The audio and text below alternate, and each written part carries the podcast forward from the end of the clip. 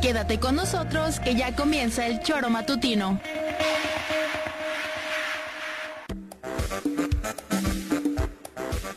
Porque somos quienes alegramos tus mañanas. Interactúa con nosotros y búscanos en nuestras redes sociales como El Choro Matutino. Sintonízanos desde nuestra página web www.elchoromatutino.com y llámanos a cabina al 777-311-6050. De lunes a viernes, de 7 a 9 de la mañana, por Radio Desafío y también por Irradia FM 103.7. Somos la mejor revista informativa del país. Somos... El Choro Matutino.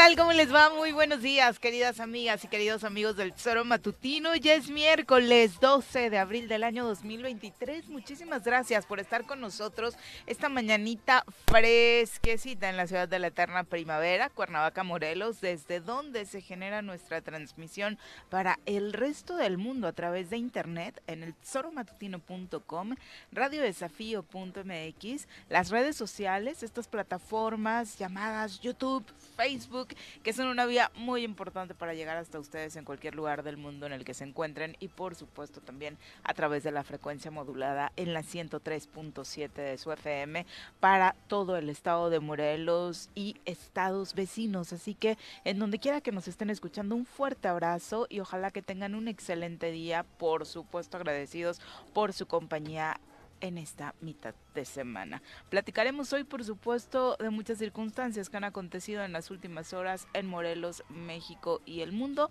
Esta discusión que se sigue dando a nivel eh, político en el ámbito nacional con el famoso nuevo plan, ya no sabemos si A, B, C o D, eh, porque traen una revoltura en, los temas electorales, pero eh, se vuelve a dar un debate interesante el día de ayer y en eso se centró un poquito la vida política nacional ayer. Y hoy recibimos eh, en medio de un sustazo al señor Arrece que llega pálido a cabina. Señor Arrece, ¿cómo le va? Buenos días. ¿Qué onda? Buenos días. ¿Dónde los tienes? Me dieron por atrás. Literal. ¿Cómo Ahora sí. Ahora sí me dieron por atrás. Ya no lo puedes negar. No, no. no lo puedo negar. No, ya, y no es la primera vez, porque siempre hay algún güey. Ay, Dios. Ay, Dios. Es increíble, no hay tráfico. Fíjate. Venimos bajando por aquí por Domingo 10, ahí a la altura de la Guelaguetza, por ahí. Sí, claro. Vienes bajando, no hay tráfico y de repente, ¡pum! Un madrazo por atrás, te da el latigazo al cuello, te quedas un rato cagado, no sabes qué pedo. Bajas un coche hecho mierda, un güey que no tiene seguro, no tiene nada, no, es inexplicable. Luego dicen que para el reemplacamiento necesitabas tener un seguro de coche. Mentira, cabrón. Dice Juanjo, yo no choqué, me chocaron. No, sí, me dieron por atrás, te digo. Así, tal cual. O sea, venías rumbo al programa. ahorita, hace 20 minutos, es inexplicable. No hay nadie, no hay tráfico. ¿Estaba detenido tu auto? No, ah, veníamos bajando domingo 10, te digo, a la altura de la Guelaguetza, del restaurante. una velocidad bastante tranquila. Tranquila. Y de repente un carro de hace 40 años, todo jodido, todo jodido, no sé, creo que no tenía ni placas ¡pum! Te asustas, no sabes qué pedo. Bueno, para cómo está la situación hoy, pudo ser un choque, pudo ser un montachoque. Eso puede ser cualquier cosa, te asustas, tal. Bajas, el señor te dice, vamos a orillarnos. Si nos orillamos, ¿qué? No, yo te doy mi licencia, me dice. No, pero si tu licencia te la puedes meter por ahí porque vas a sacar otra. ¿Tienes seguro? No. ¿Qué tienes? Nada. Nada. Pero no llames a la patrulla, digo, cabrón, y si no llamo a la patrulla, ¿cómo me pagas? O sea, te pues, chocó un auto sin seguro. Un auto sin- estado- ¿Y un traía auto- placas? ¿Eh? ¿Traía placas? No sé, ni me he dado cuenta, creo que Mm. porque ahí se han quedado unos Digo, amigos. porque ese tema de la eh, del seguro, que es un requisito para sacar las placas, puede ser que ni No, siquiera- no, no que no tiene se haya seguro. cumplido ni una cosa ni no, la no otra, tiene ¿no? seguro, no sé si trae placas, la verdad, pero Tal seguro vez no. ni siquiera eso. No, Tal vez ni eso. En fin, es un desastre. Pero estás bien. Sí, bueno, un susto y el latigazo en el cuello, ¿no? Porque viene relajado, en marcha, No bajando. mientas, tú nunca vienes relajado. Bueno, José. venía con el teléfono, cabrón, y de repente, ¡pum! Un madrazo en el... Digo, bueno, en fin. Pero lo triste no es eso, lo triste es que los c- coches todo jodido, no, y no lo digo por en plan de que... Pero todo jodido y sin seguro. O sea, no es despectivo. ¿Por qué no los paran y por qué no les piden el seguro? No, no, no estoy hablando despectivamente sobre el, el valor del carro. Estoy hablando que un coche todo jodido no tiene nada, hecho mierda y, la, y los tránsitos, ¿por qué no les paran y les dicen, a ver, señor, su seguro? Porque tienes que tener seguro obligatorio, daños a terceros. Y no lo tienen, cabrón. Entonces todo es un show aquí. ¿Para qué quieren el coche? ¿Para qué quieren? Está, joder, y Y luego deja te tú digo, el show, el riesgo en el que ponen Claro, a todos los que están es eso. eh, circulando. Pepe, Bueno, ¿cómo pero en fin, va? Muy Pepe, buenos días. Hola Viri, buenos días, buenos días Juanjo, qué bueno que no pasó A a mayor. más gacho, pero es increíble, ¿no? La calle está desierta, la calle está increíble. tranquila, no hay tráfico. Dice que se le patinó. No hay, sí, pero ¿a Pero qué ¿qué, distancia venía? tienes que venir? Sí, claro, ¿y a qué Tú velocidad venía? imagínate que están cruzando unos niños Ujú, y este güey dice que se le patinó y se los lleva Sí, terrible. en un paso peatones, en un paso cebra, imagínate.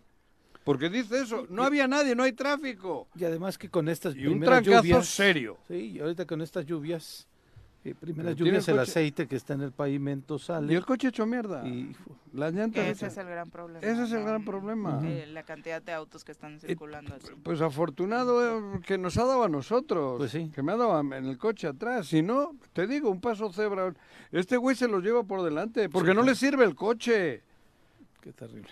Bueno, pero perdón, Pepe. En fin, No, no, pero es un grave nada. problema, o sea, Claro ¿cuántas que serio. personas no conocemos así que están circulando con autos en estas circunstancias? Claro. Insisto, poniéndonos en riesgo a todos. Podemos hoy pararnos en cualquier avenida de esta ciudad, de nuestros municipios y vamos a contar N cantidad de autos que no deberían estar circulando, empezando por supuesto por el mal ejemplo que pone el transporte público, porque los primeros autos o camiones chatarra que identificamos son los del transporte público Claro. que los vemos tiro por el viaje o detenidos o echando humo o también provocando accidentes. Claro. ¿no? Sí, sí, sí. Exactamente. Bueno, pero en Pero, fin, en fin. vamos a darle.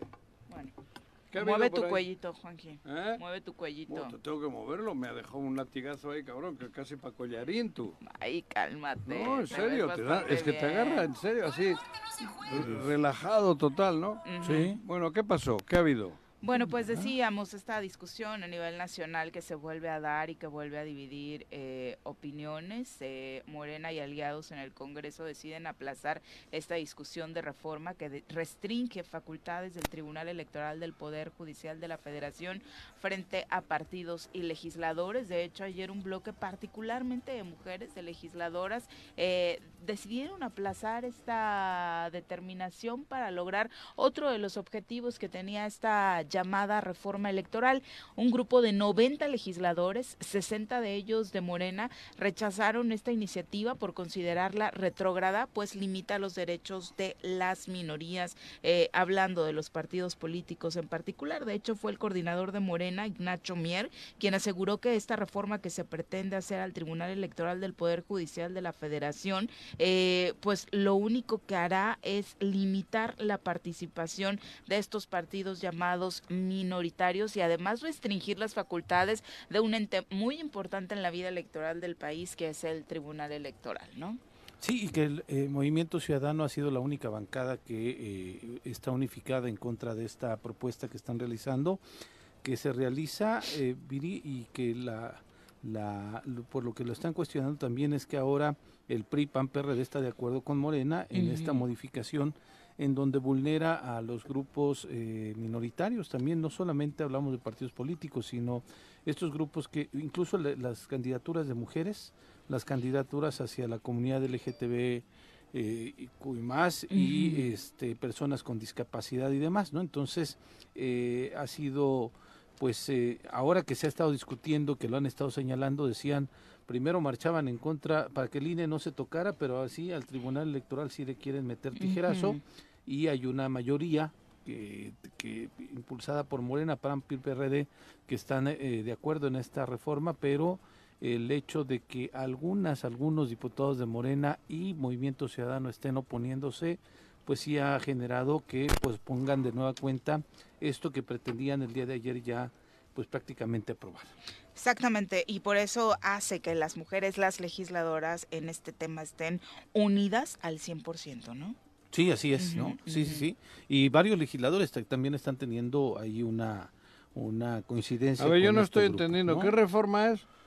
Pues es que hay, hay una reforma en donde quieren que este, el Tribunal Electoral le corresponde resolver en forma definitiva e inacatable en los términos de la Constitución y la, la idea es que ya no están obligando para, para empezar que en las candidaturas sean eh, 50-50 y tampoco que haya candidaturas específicamente hacia estas comunidades eh, de, de minorías Marginadas. ¿no? marginadas, exactamente. ¿no? Entre otras cosas, también protege a líderes de partidos contra juicios internos, es decir, en la vida interna de los partidos, en el nombramiento de dirigencias, ata de manos al Tribunal Electoral en caso de impugnaciones de militantes frente a liderazgos partidistas. Y además, bueno, también el presidente Andrés Manuel López Obrador se expresó acerca de este tema, criticando al Tribunal Electoral y dijo que no ve con buenos ojos a ese órgano porque ha hecho cosas indebidas. Ayer que le preguntaban, de hecho, dijo, yo no estoy muy enterado de esta iniciativa que se está analizando en la Cámara de Diputados. Lo único que puedo decir es que para mí el tribunal tampoco es un organismo confiable. Un poco la misma tónica del discurso que daba Andrés Manuel en torno al propio INE, ¿no? Sí, así es, ¿no? Y, y principalmente ahí lo que están también argumentando es que, eh, por ejemplo, en esta última resolución en donde ya obligan a este Mario Delgado y a Xochitl, eh, no, no es Xochitl, es Citlali, perdón, Citlali Hernández, este, ajá. la secretaria general de eh, Morena, el líder y el, la secretaria, eh, donde ya terminó su periodo y fueron a un evento del Consejo Nacional de Morena y entonces el Consejo Nacional de Morena dice, ah, no, que sigan un periodo más sin hacer una modificación a los estatutos. Y es por ello que cuando impugnan algunos de los militantes diciendo el periodo de ellos ya terminó, dicen, no, se están metiendo en nuestros asuntos internos, cuando sus estatutos es su principal, pues su constitución, ¿no? De los partidos políticos, y e- efectivamente el, el- el- este estatuto determina el tiempo en lo que tiene Hay que un árbitro que un luego actúa Exacto. para que se respeten Sí. los... Para son los son. estatutos que están registrados oficialmente para que el partido tenga legalidad. Exactamente. Así es, ¿no? Sí, así es. El partido tiene unos estatutos, los registran y luego hay un juez, un árbitro que es el que dictamina si se respetan o es no válido. internamente esos estatutos. ¿No? Porque de nada te sirve hacer estatutos y meterlos para que te legalicen y te den una lana todos los meses, porque todos los meses les dan una lanota. Ujú. A los partidos. Y luego encima se lo pasan por debajo del arco del triunfo los propios estatutos cuando les interesa a algunos y ahí es cuando interviene el trife. Sí. Es así. Pero, pero fíjate, bueno, de las incongruencias, ¿no? Que, que además de pronto cada uno reacciona como, como le conviene, ¿no? Pero ese mismo tribunal determinó que Alito tenía que dejar la dirigencia Y del no PRI, dejó. Nadie y todo el mundo lo celebraba. ¿no? Pero no dejó. No, lo, va- lo tiene que dejar en, en, en agosto de este año, me parece. En agosto de Ah. este año se tiene que hacer la renovación de la dirigencia del PRI. Lo que él quería era quedarse el Para tiempo suficiente para definir candidaturas rumbo a Candidato. 2024. Lo mismo ¿no? que quiere hacer Mario Delgado con eh, Citlali. Entonces, Exacto. cuando dicen, el tribunal dice, Alito termina en tal fecha, Y te a todos, ah, muy bien, qué bueno. Y ahora que dijeron Mario Delgado y. Citlali Ya se no tienen gustó. que ir, no, como creen, se están metiendo en la vida interna de nosotros. No, no, no, no se meten en la vida, se meten en el que se respete el estatuto Exacto. que tú propusiste, que tú metiste como, como Biblia para que te den una lana todos los Exacto. meses. Y ¿no? hablando de temas electorales a nivel local, ayer el INPEPAC impuso medidas cautelares pasó? en contra de Ulises Bravo ¿Quién Molina. es el INPEPAC? Sí, ah, creí que ibas a preguntar quién es Ulises Bravo No. Ah. bravo, Viri, bravo. ¿Quién es el INPEPAC? El el las- dirigido por Mireya Gali. La- Ah, el de acá, ¿no? sí, de es procedimientos. Sí, sí, Ah, sí, mira, sí, ¿y sí. qué- de qué El es? otro es el tribunal. El otro es el tribunal. Sí, Sí. este es el Las chicas. Exactamente, este, este como dice No es el Instituto Morelense de Procesos Electorales y Participación Ciudadana, que ubicas perfectamente por su trabajo desde hace muchos años, Juan Ah, José. sí. Bueno, eh, se presentó una demanda por violencia política de género por parte de la secretaria de Organización de Morena en Morelos, María de la Luz Villa Figueroa.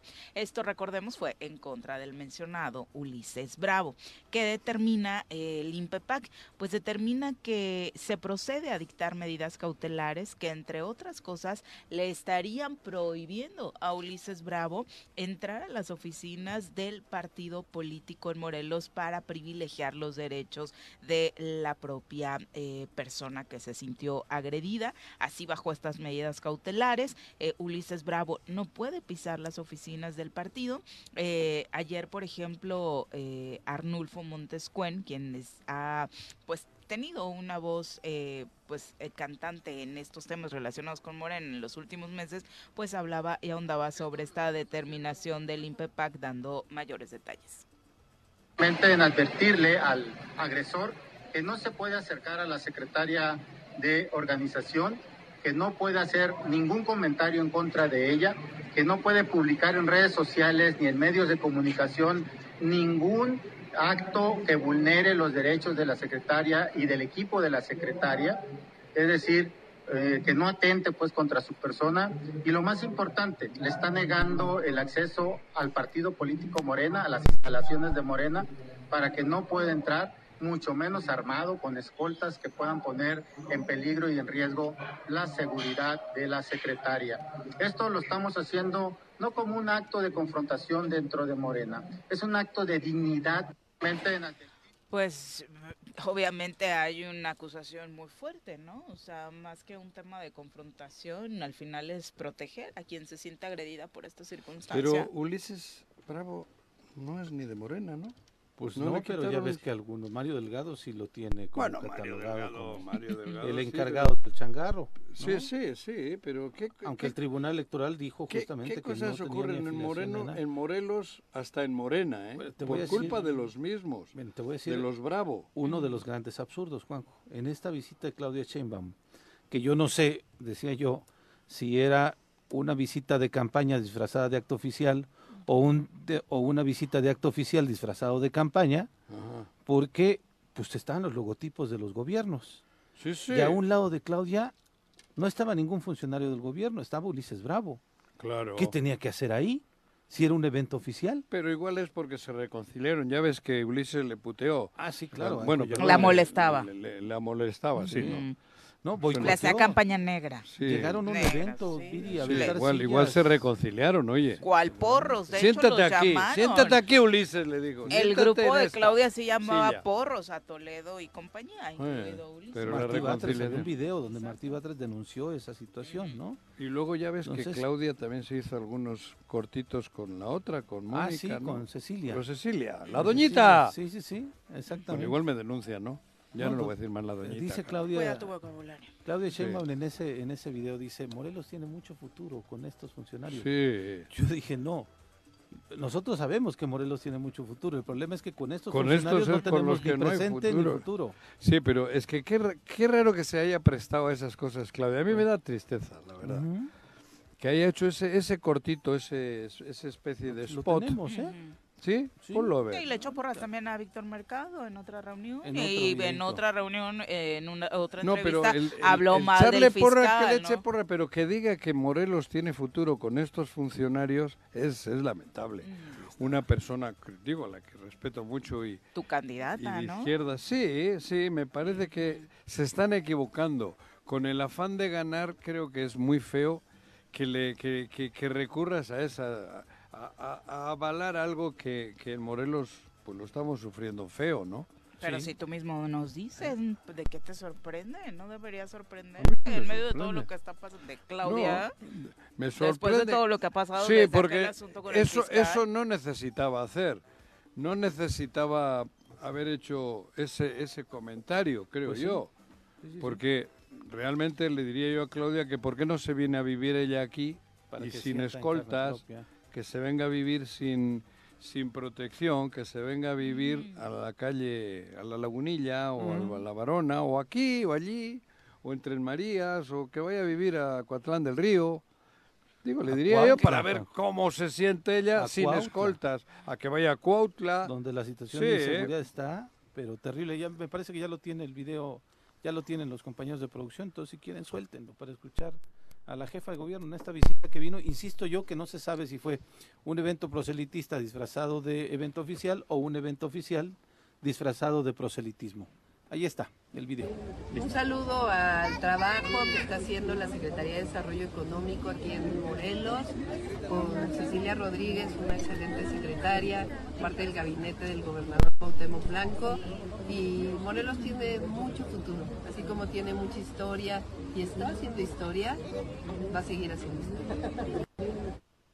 Está haciendo historia. haciendo Sí, es sí para no confundir al público, es la visita de hace una, una Hace semana. ah, exactamente. un fin de semana que estuvo aquí, ¿no? En el jardín- Que vino a dar una charla, una ma- magna, ¿no? Una, ¿cómo le Políticas dicen? Una públicas. conferencia magna, una magna conferencia. Una... Políticas públicas en beneficio Sí. de la ciudadanía. Está haciendo historia Morelos. Ahí tiene razón, ¿eh? Sí, el peor gobernador. En la vida años. habíamos estado tan jodidos. Y eso también es historia. Sí, claro, también, eso sí. También va a quedar en los Ahí sí tiene anales. razón. Tiene mucha razón, Y de que tiene futuro Morelos, sí, también tenemos Sí, mucho futuro. mucho, pero eso sí, pero sin una estos. buena decisión, sí, claro. Sí, no, no, no, con esto. Yo por eso decía. Bueno, futuro también es el futuro, el que sea, ¿eh? Bueno, Tiene futuro. Claro cuando- que sí. cuando normalmente dices que futuro. En analizar- positivo. Analizar últimamente eh, el Pero- discurso de los políticos es tremendamente de flojera. Les comparte hace unos meses, de verdad, yo no recuerdo una etapa tan A ver. deprimente escuchando políticos en lo que lleva ¿Tú de crees que este Claudia programa. Sheinbaum conoce a esta chica? No, No. tiene ni idea quién es, no tiene ni idea. Entonces, es lo que ya no me gusta de lo que se está viviendo. ¿Cómo haces una declaración de esa magnitud si no la conoce? No sabe ni qué ha gobernado, ni qué ha hecho, ni, sin, ni, ni, ni, ni dónde es, ni dónde vive. No tiene ni idea. Entonces, ¿para qué tienes que decir algo que no tienes ni idea de lo que estás diciendo y afirmar algo tan, tan, tan, tan cabrón como que lo están haciendo bien? O sea, ¿por qué, Claudia? Esas cosas son las que la, la, la acera lastiman. Pagaron su evento. Bueno, joder, cabrón. Si te No, pagan la boda no no sé. tienes por qué decir que el, que el novio es guapo, si está feo, cabrón. Bueno, la novia Aunque te sí, hayan ¿no? invitado la novia. Ah, si te invitaron, no, pero la novia sí, pues ya. Por eso No está entendí tu analogía. Pero la novia no es Claudia, la novia en todo caso sería la otra, Cecilia, ¿no? Quizá. No sé, es que se están viviendo cosas bien feas. Sí. En general, ¿eh? Hoy la política ya en no. sus no- estrategias y demás. Yo lo que Traen, Es- es un, traen un desagradable, nivel ¿eh? de discurso. Sí, feísimo, feísimo. Pobre. Pobre, Aparte, pobre, muy pobre. Muy triste, muy O sea, lamentable. ni siquiera estructurado. Ya deja tú las propuestas. Lo que acabamos de escuchar de Claudia, ¿qué dijo realmente? Sí, nada. nada. Nada, ¿No? completamente No. vacío. O sea, a mí ni siquiera me ofende porque al final no dijo absolutamente nada. No, no, yo no Mm. estoy diciendo que me ofende, me, me molesta que saquen un videito porque ahora lo está aprovechando Cecilia. Le está- Porque Cecilia Se- está se- montada en la en campaña Ulises. de una mujer tiene que ser candidata. Ah, no, y claro. se suma, al igual que lo ha hecho Margarita, a toda la imagen que ha creado Claudia a nivel nacional. Bueno, pero joder, no. De Margarita, Margarita no ha hecho eso, ¿no? O también ha salido Margarita. Mucha de ¿no? la imagen de Margarita sí, es pero enarbolando el tema de ser pero mujer y ella, demás. Pero Claudia ha dicho que qué bueno que la lotería No, anda toda madre, que cada vez toca más respecto. Que hay gente, más cachitos. que hay más No, cachitos. pero no sería raro que mañana veas Ah, bueno, otro discurso Ah, igual, ¿no? El caso es que esta Ceci es la... Me han dicho que es la... Secretaria de Economía. Sí, La pero que es la gallina, gallo y gallina, ¿no? ¿Se puede Por si decir las eso? dudas. Tampoco es, eh, es ofensivo. Di la candidata. ¿Y entonces por qué dicen es mi gallo, cabrón? Ah, bueno, sí. Pues es mi gallina. ¿Puedo decirlo o no? Pues yo En creo el que el- lenguaje este, ¿cómo se utilizar el tema de los animales no es ofensivo, pero cada quien lo toma como Ah, quiera, ¿sí? ¿no? Pues no, no es ofensivo. O es la ¿no? corcholata. O la sea, que no te mm, Bueno, en- Ceci es la corcholata de Ulises. Sí. Y de este otro, del- ¿cómo se llama? El, De que- Cuauhtémoc. el que se- no, bueno, y de- no, ¿eh? De Jaime. ¿No crees que No. de Cuauhtémoc? Ahí hay discrepancias.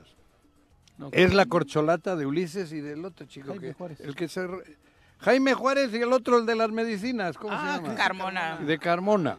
Es de ese grupito. Sí, sí, sí.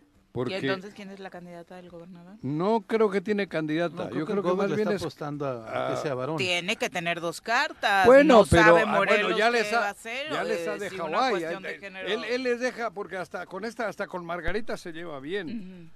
Entonces él en esa él sí creo que está con Mercado.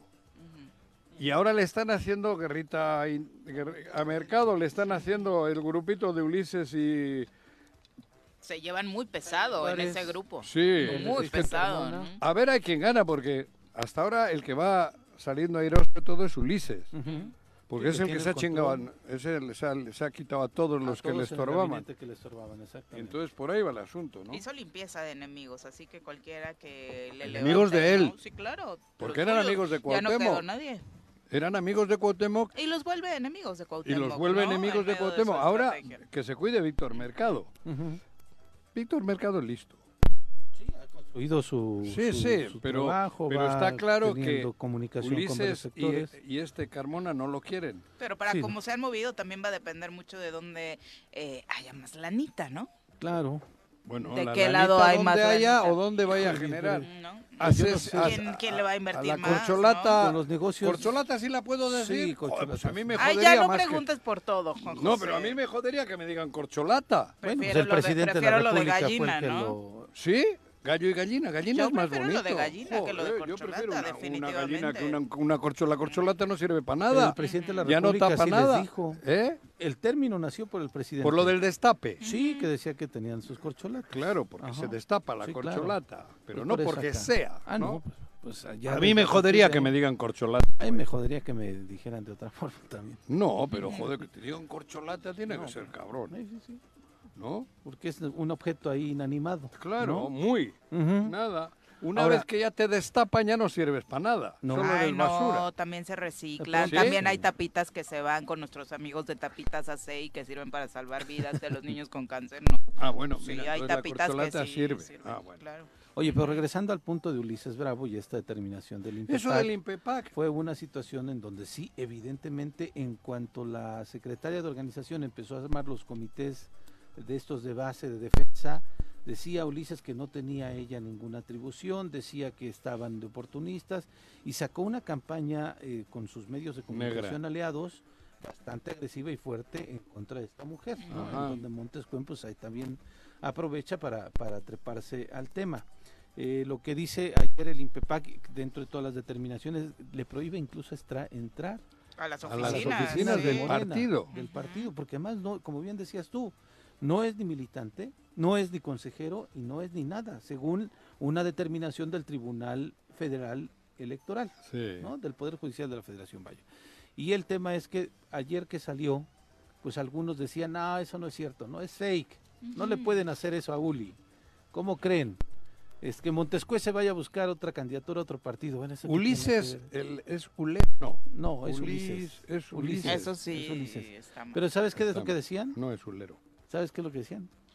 Ah, pues como va a llegar esta disposición al Tribunal Electoral estatal, Ajá. pues ahí les van a echar la mano.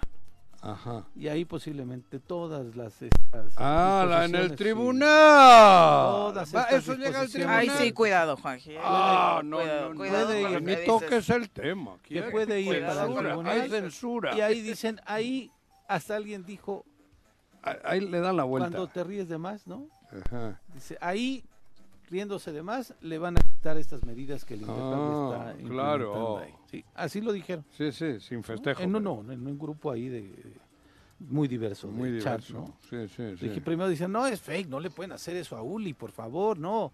Que Montescuen se vaya a otro partido, ya recorrió todos, ya. Este. ¿Qué hacen Morena?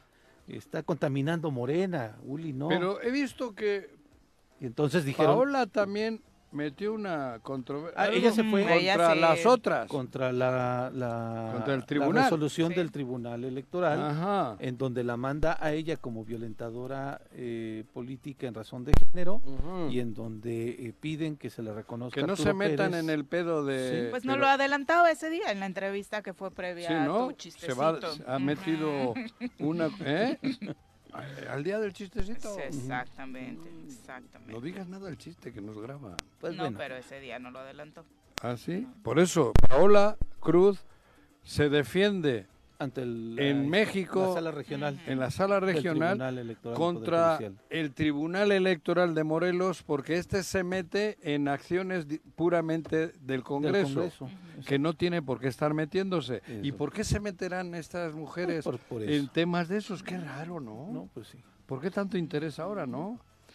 Exacto, parte de lo que ¿Será porque comieron con el Paola Cruz sobre este Eso tema. puedo decir. Simplemente me defendí ante un resolutivo del Tribunal Estatal Electoral, donde ya hay precedentes de la Sala Superior, que son temas exclusivamente de pertenencia de los grupos parlamentarios, de los partidos políticos y de los congresos. Lo ha dicho la Sala Superior, lo ha dicho la Sala Regional. El mismo Tribunal Estatal Electoral me contestó el año pasado una queja que yo me metí y ellos me dijeron que no tenían competencia porque eran actos intraparlamentarios. Ante lo mismo que me contestó el Tribunal Estatal Electoral, hoy cambia de postura, interviene directamente en la vida parlamentaria del Congreso, pero además interviene en la vida interna del partido sin haber mandado directamente a que se juzgue en la vida intraparlamentaria este, partidaria. Es decir, que se ha accedido enormemente el Tribunal Estatal Electoral y en este sentido es que hemos acudido a la sala regional. Pero O sea, se extiende ahora sí siempre que como- en favor de los intereses del grupo que representa el gobernador. Pero no te puedes contradecir a ti mismo. ¿Yo? José. Bueno, tú sí, pero el tribunal no. Ah, o sea, no, tú lo haces joder, yo continuamente. Me, me asustas, cabrón. ¿Yo? No, o sea, la pregunta es hacia el trabajo del tribunal. No, ¿Cómo se vi- pueden estar contradiciendo en iguales Sí, circunstancias? claro, por eso. Dependiendo, pero como di- dices, de quién digo, está- Sin meterme en apelativos. Por favor. Lo- por favor, exacto, bien dicho. Lo que ocurre aquí es que, bueno, están totalmente al servicio de, de- del grupo que comanda Cuauhtémoc Blanco, güey, y punto. Les guste o no les guste. O sea, es increíble lo que acabamos de escuchar de Ay, Paola, cabrón. que el año pasado dice, yo les pregunté algo y me dijeron, no, te No. podemos responder porque no nos no, compete no podemos meternos la vida en la cocina parlamentaria. del, del Congreso. Y ahora se han metido hasta la trastienda Sí. para decir que Paola está mal y que tienen que darle al... ¿Quién es? Y en la A- vida a Checo- partid- Al hermano Checo Pérez. Exacto. El copiloto. Exacto. Este es el copiloto. El otro es el piloto. Este es el copiloto, conocido como el copiloto. Y al copiloto que le den no sé qué, no jodas. Pero por eso, que se molesten, que digan lo que digan. Están al servicio y eso es lo malo. Lo que realmente hay que crítica. tienen que darse cuenta es que están al servicio del de están al servicio de alguien, no están al servicio de, de la democracia. De respetar la ley. No, exacto. Entonces, esas mujeres que están al frente, Ese tribunal. es- pero son tres mujeres. Ujú. Digo, ahora tampoco puedo decir eso. Sí. Esas tres mujeres están al servicio del clan de Cuauhtémoc Blanco y punto. Y punto. Están haciendo algo muy malo. Se van a arrepentir. Yo creo que Eso es lo que se... De eso se deberían de preocupar ellas, de, la, de lo que están haciendo. que Porque están- esto no se le va a olvidar a Morelos. el papel que están teniendo Joder, cabrón. En su Claro. labor. Y luego a los que les decimos Pero algo, les nos quieren callar. otros temas, ¿no? Les- se preocupan por callarnos.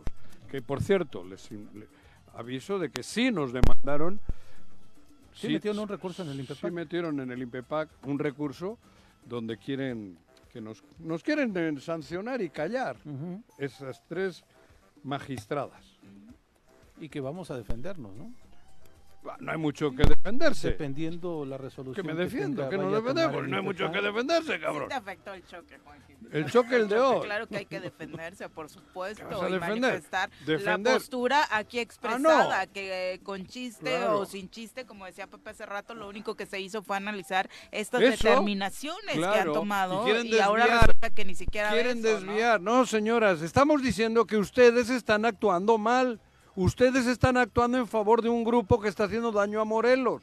Punto y coma. Y retomando el chistecito de esa imagen, no lo hicimos nosotros. Ah, no, y la comida y el y lo que ustedes hicieron, que es un acto para mí de sometimiento y de sumisión y de y de rendir pleitesía, eso lo hicieron ustedes. Tan tan. Ya son las 7 con 34. Y la muestra está que ahora Paola, la diputada, está metiendo otra Y seguramente va a ganar ese recurso. y lo va a ganar, porque ustedes están al servicio del mal. Vámonos a una pausa, otra- la primera de hoy. Eh, además de este choquecín de Juanji, hay otro en los inmediaciones del mercado Adolfo López Mateos que está complicando el tránsito ¿Qué en esta zona, en este ahí? ¿Pasó circuito de por sí complicado. Esta mañana una unidad del transporte público eh, se impactó contra un auto particular, así que si puede evitar la zona, evítela porque está caótica. Son las 7 ¿Ayer pasó algo por ahí? Sí, hubo Otro. unas personas que quisieron asaltar a un ciudadano. Ah, Hubo una denuncia porque además hirieron Ay. a esta persona. La policía municipal se movilizó y lograron detener a dos personas que Ah, mira. viajaban en un vehículo, en un Jetta, ah, y mira. traían una, un arma. ¿no? Están ya puestos a disposición. Los ¿eh? Afortunadamente. Sí, afortunadamente. Ah, Ayer mira qué actuaron de manera rápida y fue sí una persecución eh, de donde terminó ahí en el mercado Adolfo López, en las inmediaciones del Adolfo Sí, en el sí, Vergel, en la, ahí en la prácticamente. en donde... ajá, Exacto, así es. bien. Son las 7 con 36, volvemos. 7 con 40 de la mañana, gracias por continuar con nosotros. Eh, obviamente, redondeando los reportes de esta mañana, también hay eh, pues movimiento policiaco en esta zona de Aguatepec. Eh, lo que se está reportando es el asesinato de dos personas, una más herida en el poblado de Aguatepec. Sujetos dispararon en contra de eh, las personas que se Tenemos encontraban futuro en Morelos, dice Claudia. en este en este establecimiento ubicado en eh, cercana al área de Tres Cruces que seguramente usted Ah, ubica sí. perfecto eh, Claro, Ahí vamos para arriba para caminar al cerro, exactamente, cabrón. exactamente ahí, ahí Hay, sucedió hay, eso. hay dos muertos, de- de- o sea, asesinados. Dos Sí, asesinados en este disparos Y ayer no asesinaron también al, bar. Ayer asesinaron ayudante de- al de ayudante de por ahí también, ¿no? de una comunidad que no, no, no la ubico yo, no conozco el Para nombre. abajo ya, para acá, Me para... parece que es una comunidad que colinda con Jutepec. Tetecolala No, Tetecolala, Ujú, exactamente. Tetecolala. Mataron al... Antonio Ceballos Ocampo fue asesinado en la calle Paseos del Bosque en el municipio Hay de futuro, Tepoztlán. tenemos futuro en los responsables se dieron a la fuga Sí, Raro. claro. Y bueno, y el otro Viri que comentábamos también en la situación que está que está sucediendo en Cuautla, que es bastante alarmante, eh, en un gimnasio de la ciudad de Cuautla también en la tarde, tarde noche, Entraron y entraron mataron. ¿no? directamente, fueron con A uno esta que estaba persona, haciendo uno que estaba gimnasia en el haciendo ejercicio, gimnasio. sí, tras Le mataron. y vámonos, Estamos bien. ¿No? bueno No son hay las que 7 ser con sarcas- 42 ser sarcástico en eso, pero No. Claudia, creo que con Morelos se están equivocando contundentemente. Claudia Vamos a Sheinbaum. nuestro enlace semanal con Rabindranath Salazar Rabin Solorio, a quien saludamos Hombre. con muchísimo gusto esta mañana. Rabin, muy buenos días. ¿Qué tal, Viri? Qué gusto saludarte a ti, a Juanjo, a Pepe Montes. Me da mucho gusto saludarlos esta mañana, así como a la gente que ayuda para poder llegar a todos los hogares de Morelos y, por supuesto, a todos los paisanos, paisanas de- del Estado. Qué gusto saludarlos. Muchas gracias por la comunicación, Rabin. Y a lo largo de estas intervenciones, estas charlas que has tenido con nosotros, eh, has manifestado pues esta preocupación y ocupación precisamente para que eh, pues nuestro estado pueda tener un desarrollo económico importante y son varias las vías que se pueden eh, utilizar y ver para estos beneficios. Uno de ellos, por Que supuesto, uno de ellos cambiar el gobierno. Ah, no, perdón, perdón, perdón. una de ellas, por supuesto, son los productos del campo. Sí, fíjate, Viri, que con motivo de, de esto, precisamente, estuvimos eh, en un homenaje eh, que se le hizo al generalísimo Emiliano Zapata Salazar, morelense eh, de talla no solamente nacional, sino con reconocimiento a nivel internacional, pues fue quien inicia la, la revolución.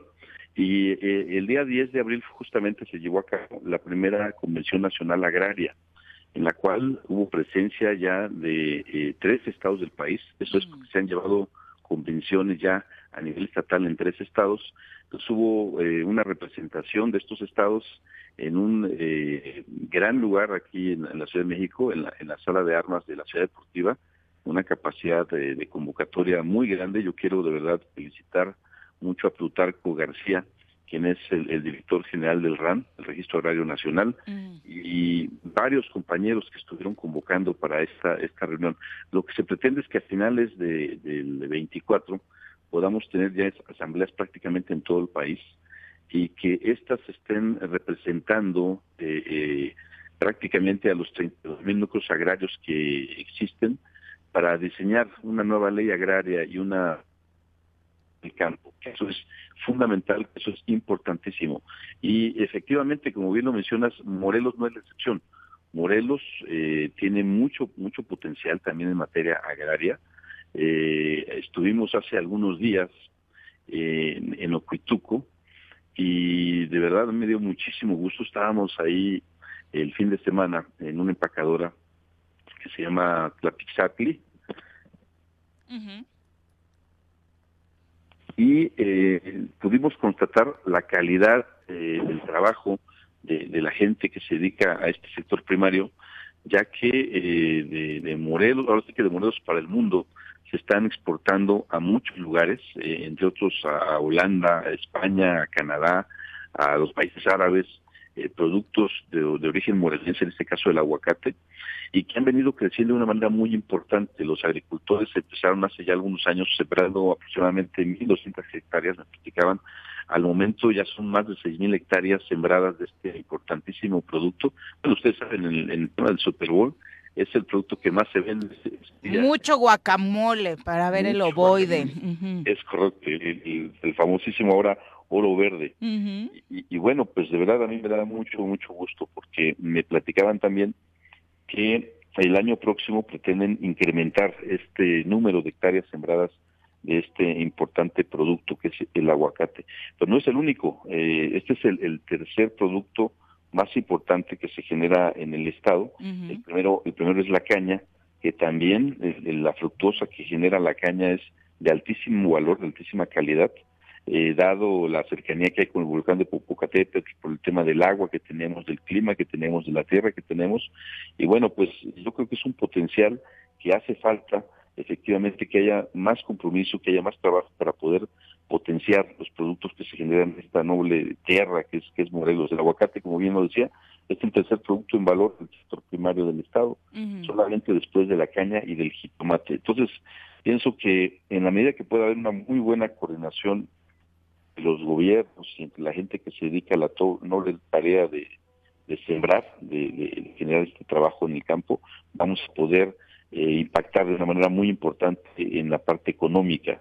Eh, tenemos municipios que se dedican de, manera importante al tema de la siembra, tenemos entre otros Ayala, Xochiapan, Atlanepantla, Palchingo, Acuautla, y, y, con productos de altísima calidad del arroz, el arroz de Cuautla que también es de primera calidad, el mejor arroz del mundo, se le reconoce, y bueno, pues muy muy contento. Y fíjate que derivado de esta de, esta reunión ahí en, en, Ocuituco, pudimos después eh, también el fin de semana pasado estar ahí en Cuautla, en la histórica, histórica Cuautla Morelos, y me encontraba yo en un restaurante ahí del lugar y había un cuadro que me llamó muchísimo, muchísimo la atención. Estaba fechado 11 de abril de 1919, es decir, mm, un día, después, del artero asesinato en el que ultiman a, generalísimo Emiliano Zapata eh, pues en manos de este, este oficial Guajardo. Y, curiosamente, eh, en ese titular que yo leía, ese periódico que estaba ahí enmarcado, es que el zapatismo ha muerto. Eh, asesinan a Emiliano Zapata. Y, y, yo quiero decir que de verdad estoy muy entusiasmado porque en esta reunión en la que tuve oportunidad de estar, vi mucho entusiasmo por parte del sector campesino y que los ideales del zapatismo realmente no han muerto, al contrario, están más vigentes que nunca. Hay una gran actividad ahora en todo el país, este programa de Sembrando Vida que ha venido a, generar un gran entusiasmo entre el campesinado, entre la gente que se dedica a la noble labor de, cultivar y de, y de sembrar pues de verdad ha sido un aliciente para, para este importante sector.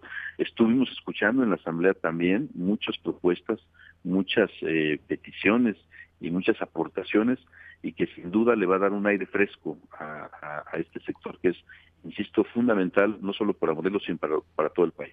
Sí, fue el Excelsior el que titulaba en sus ocho columnas aquel eh, día después del asesinato, murió Emiliano Zapata, el zapatismo ha muerto. Y justo ahora que eh, recuerdas eh, este titular, Rabín, discutíamos justo el pasado 10 de abril cómo desafortunadamente muchos morelenses y no morelenses que se dicen zapatistas, pues realmente no, no predican con el ejemplo y no practican los valores zapatistas y lo usan de pronto solo para el discurso. Sí, así es, y, y, muchas veces ni siquiera hay un, conocimiento de, la historia, un conocimiento de, de, dónde venimos, y si no sabemos de dónde venimos, pues difícilmente vamos a saber hacia dónde vamos. Fíjate que a mí me dio mucho gusto también, hace ya pues algún tiempo, tuvimos la oportunidad de, ser invitados eh, a la alcaldía de, Las Vegas, Las Vegas, Nevada, eh, por el tema del trabajo que pude desempeñar en el banco. Trabajamos muy de cerca con los paisanos, con la comunidad migrante.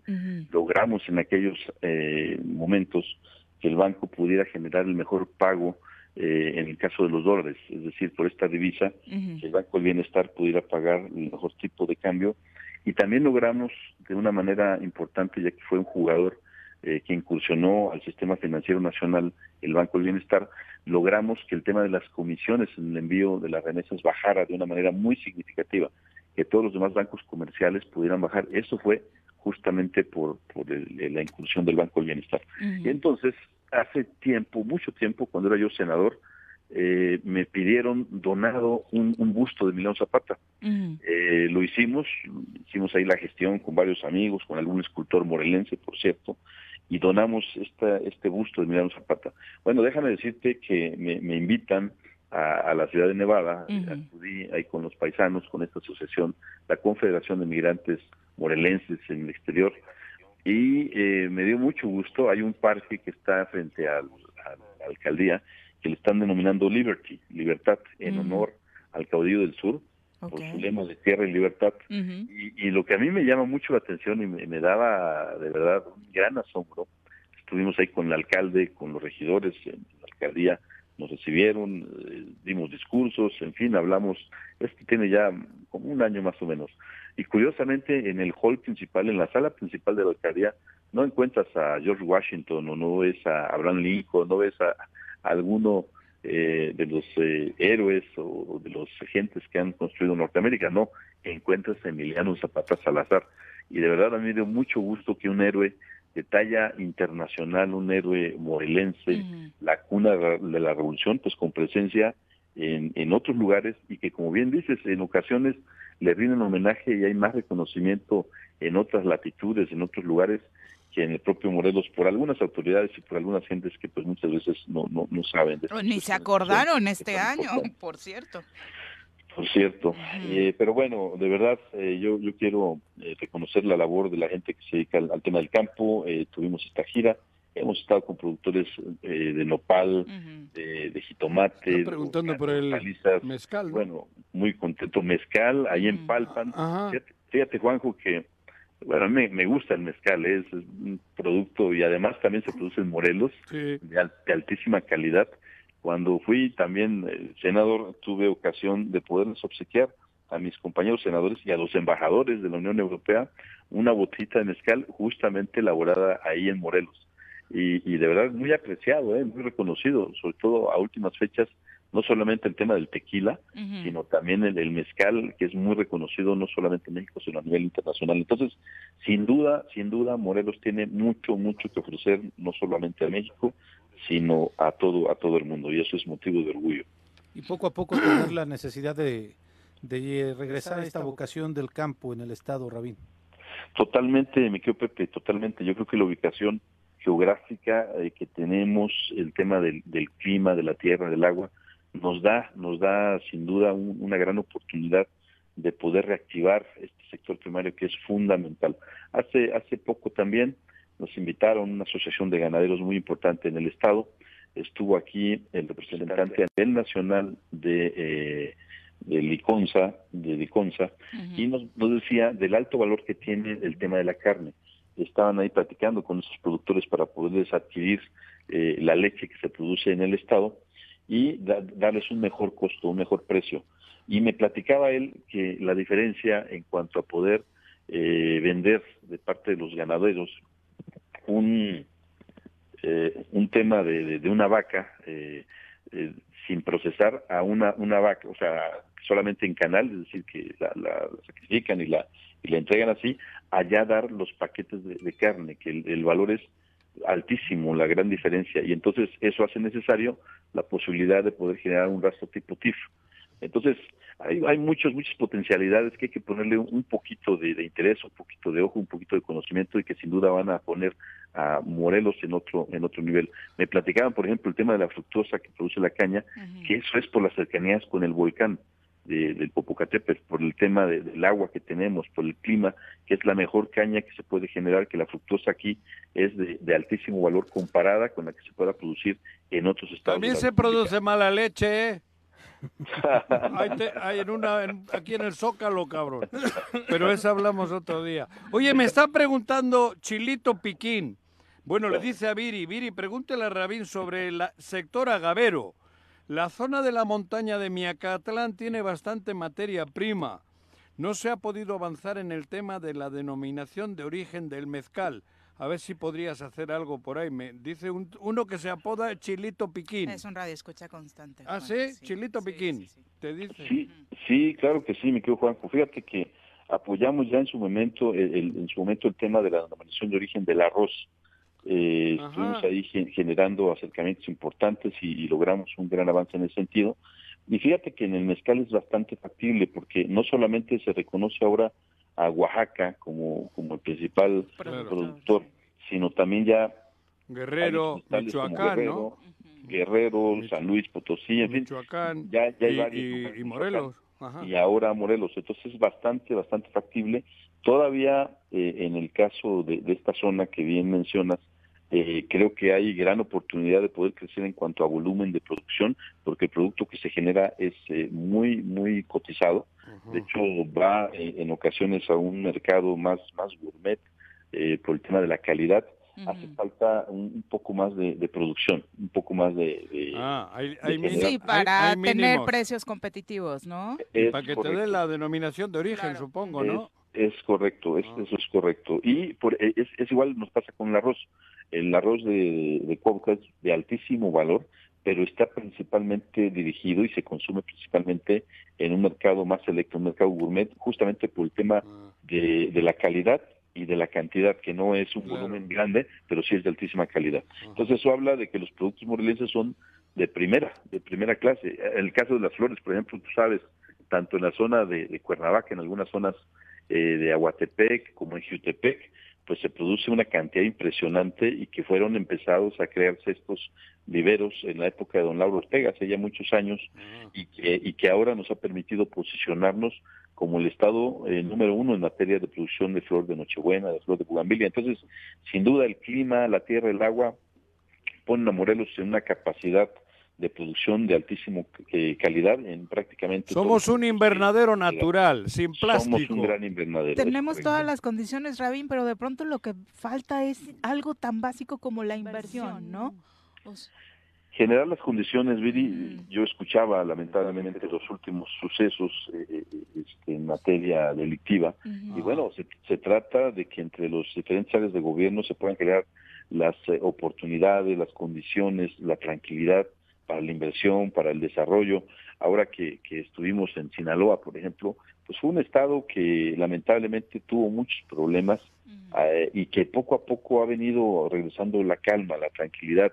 Eso, por ejemplo, origina eh, las ganas de poder invertirle y, que eh, esta consulta que fuimos a hacer allá eh, logra la atracción de una gran, gran, gran inversión muy similar a la que se va a hacer en Nuevo León con lo de los coches, ahora en la planta de fertilizantes. Hablamos de prácticamente 5 mil millones de dólares y que no solamente es la inversión de esta planta de fertilizantes, sino todo lo que conlleva en cuanto a todas las demás empresas que llegan a asentarse, y eso en Sinaloa.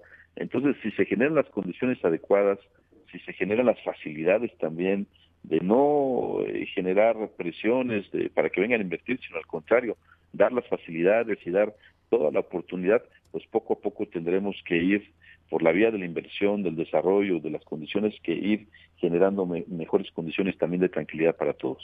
Sin duda. Pues Ramín, muchas gracias por la comunicación. Al contrario, vi que pasen un extraordinario día. Pepe, qué gusto escucharte como, como siempre. y me quedo, Juanjo, un, gran abrazo también para todos. A ver cuándo nos acompañas aquí en el estudio. Con mucho gusto. Te traes unos panecitos o algo, no creas que eso... ¿Quiere, quiere checar, Juanji, si con tus influencias le consigues unos boletitos para ver a la Rosalía? ¿Quién es? Su paisana. Ah, Su paisana. Es paisana. Es de- catalana. Ah, catalana. Ujú. ¿Vas a cantar en el Zócalo? qué? Correcto. Juan. Ah, pues ahí, ahí desde Ahí anda tu cerquita de oficina tu la tierra. puedo ver, cabrón. ¿Qué haces, qué haces De- de- paisana, del balcón. Muchas gracias. Bueno, Ravi. Un abrazo. Al contrario, que pasen extraordinario día. Un Adiós, abrazo para todos. hasta luego. Saludos. ¿Va a estar Rosalía? La Rosalía. ¿Esa qué canta? Eh, muy urbana, no te gusta reggaetón, pero no. tiene una Oh, voz no. impresionante. No, no, no, Hay interpretaciones de ella de voz, rolitas pero- de flamenco Ah, sí divinas, Pero es muy buena divinas, otra ¿no? cosa. ¿Eh? Sí, creo que es una Sí, pero su predilección es la música urbana. Ah, Ella sí, hace mucho música urbana y de hecho su último disco, Pero tiene Motomami, contenido la letra y eso. no, te la pusimos aquí, lo analizamos con Omar Cerrillo y no te gustó. De hecho, No, te quitaste los pues, audífonos, así que no te la no volvemos voy. a poner. Pero No su disco. Rabín, Motomami, mi visita, rompió todos los récords, tanto en premios como en ventas en los Grammys latinos. La verdad es que Ah, fue un parteaguas. ¿Rosalía? La Rosalía. Yo conozco una Rosalía. De bueno, ¿para qué te recuerdo? Volvemos. Conozco a Rosalía yo. 8 con 4 de la mañana, muchísimas gracias por continuar con nosotros. Eh, ¿Vas a terminar con los saludos, Community Manager, o puedo continuar yo? No, perdón. Ah, Te, ok. te- te quise ayudar, como te veo Eres un barbero, eres un barbero, eso es lo que pasa, porque justo encontraste un mensaje Sí, para, sí, Rabin. para Qué Rabin. casualidad, cuando hay varios todos premios. los ¿no? mensajes, ¿verdad? Sí. Exacto, así que saludos. Nunca te había visto leer un mensaje público. Sí, pero nada más No, dicen Radín, Pero ya. era por mí, como vi que andaba ahí Aguas, Agustín, ¿no? No, sí, sí. Aguas, Agustín. No, El choque sí te dio, ¿eh? no, yo en eso no. El choque sí te movió, ¿eh? ¿Qué? El choque sí te afectó, digo. Por atrás. Sí.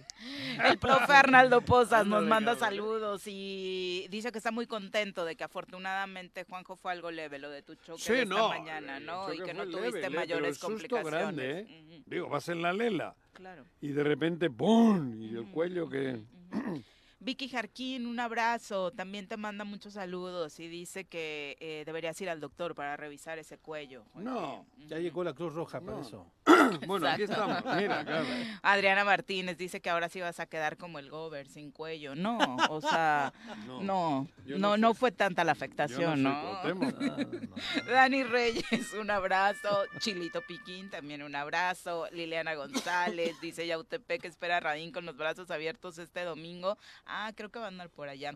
Eh, Pati Delgado también, saludos. Luenri García dice que le, le da mucho gusto escuchar a Radín hablando del estado de Morelos y ver que, bueno, sigue cercano a, a la entidad a pesar de sus compromisos en la federación. Eh, Ulises Pardo también, un abrazo, gracias por acompañarnos. Itzel Talavera, Aida Hernández, abogada, muchas gracias por los saludos. Dice Juanjo, tómate un té de árnica para el dolor. Ah, es muy bueno, sí, sí. ¿Ah, sí? Sí, te Pero puede si no me duele, cabrón. ¿No te duele? Ahorita. No, No, que hasta yo creo que necesitabas estabas Ah, en el diciendo al cuello. inicio, Sí, claro, claro. Ah, claro. Como dije que me dieron por atrás. No, no, no. Pero Ahí no te pongas árnica, no, En la defensa. no, no, En la ahí de- no te pongas en la árnica. creo que sirva defensa. de mucho. Sí. No creo que sirva. Vamos a hablar de la Cruz Roja Morelos. Nos acompaña en cabina José Luis Alquicira, delegado eh, de la Cruz Roja en la entidad. Bienvenido, muy buenos días. Viri, buenos días, Juanjo, buenos días.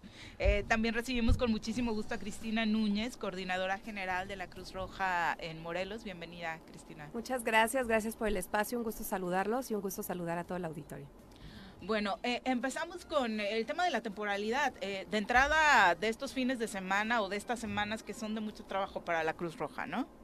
Sí, iniciamos el operativo la semana pasada de vacaciones de Semana Santa y sí hemos tenido eh, mucho movimiento. Hemos desplegado, por ejemplo, aquí en el estado de Morelos, 14 ambulancias, más de Ujú. 40 voluntarios, 6 motocicletas y 3 camiones de rescate.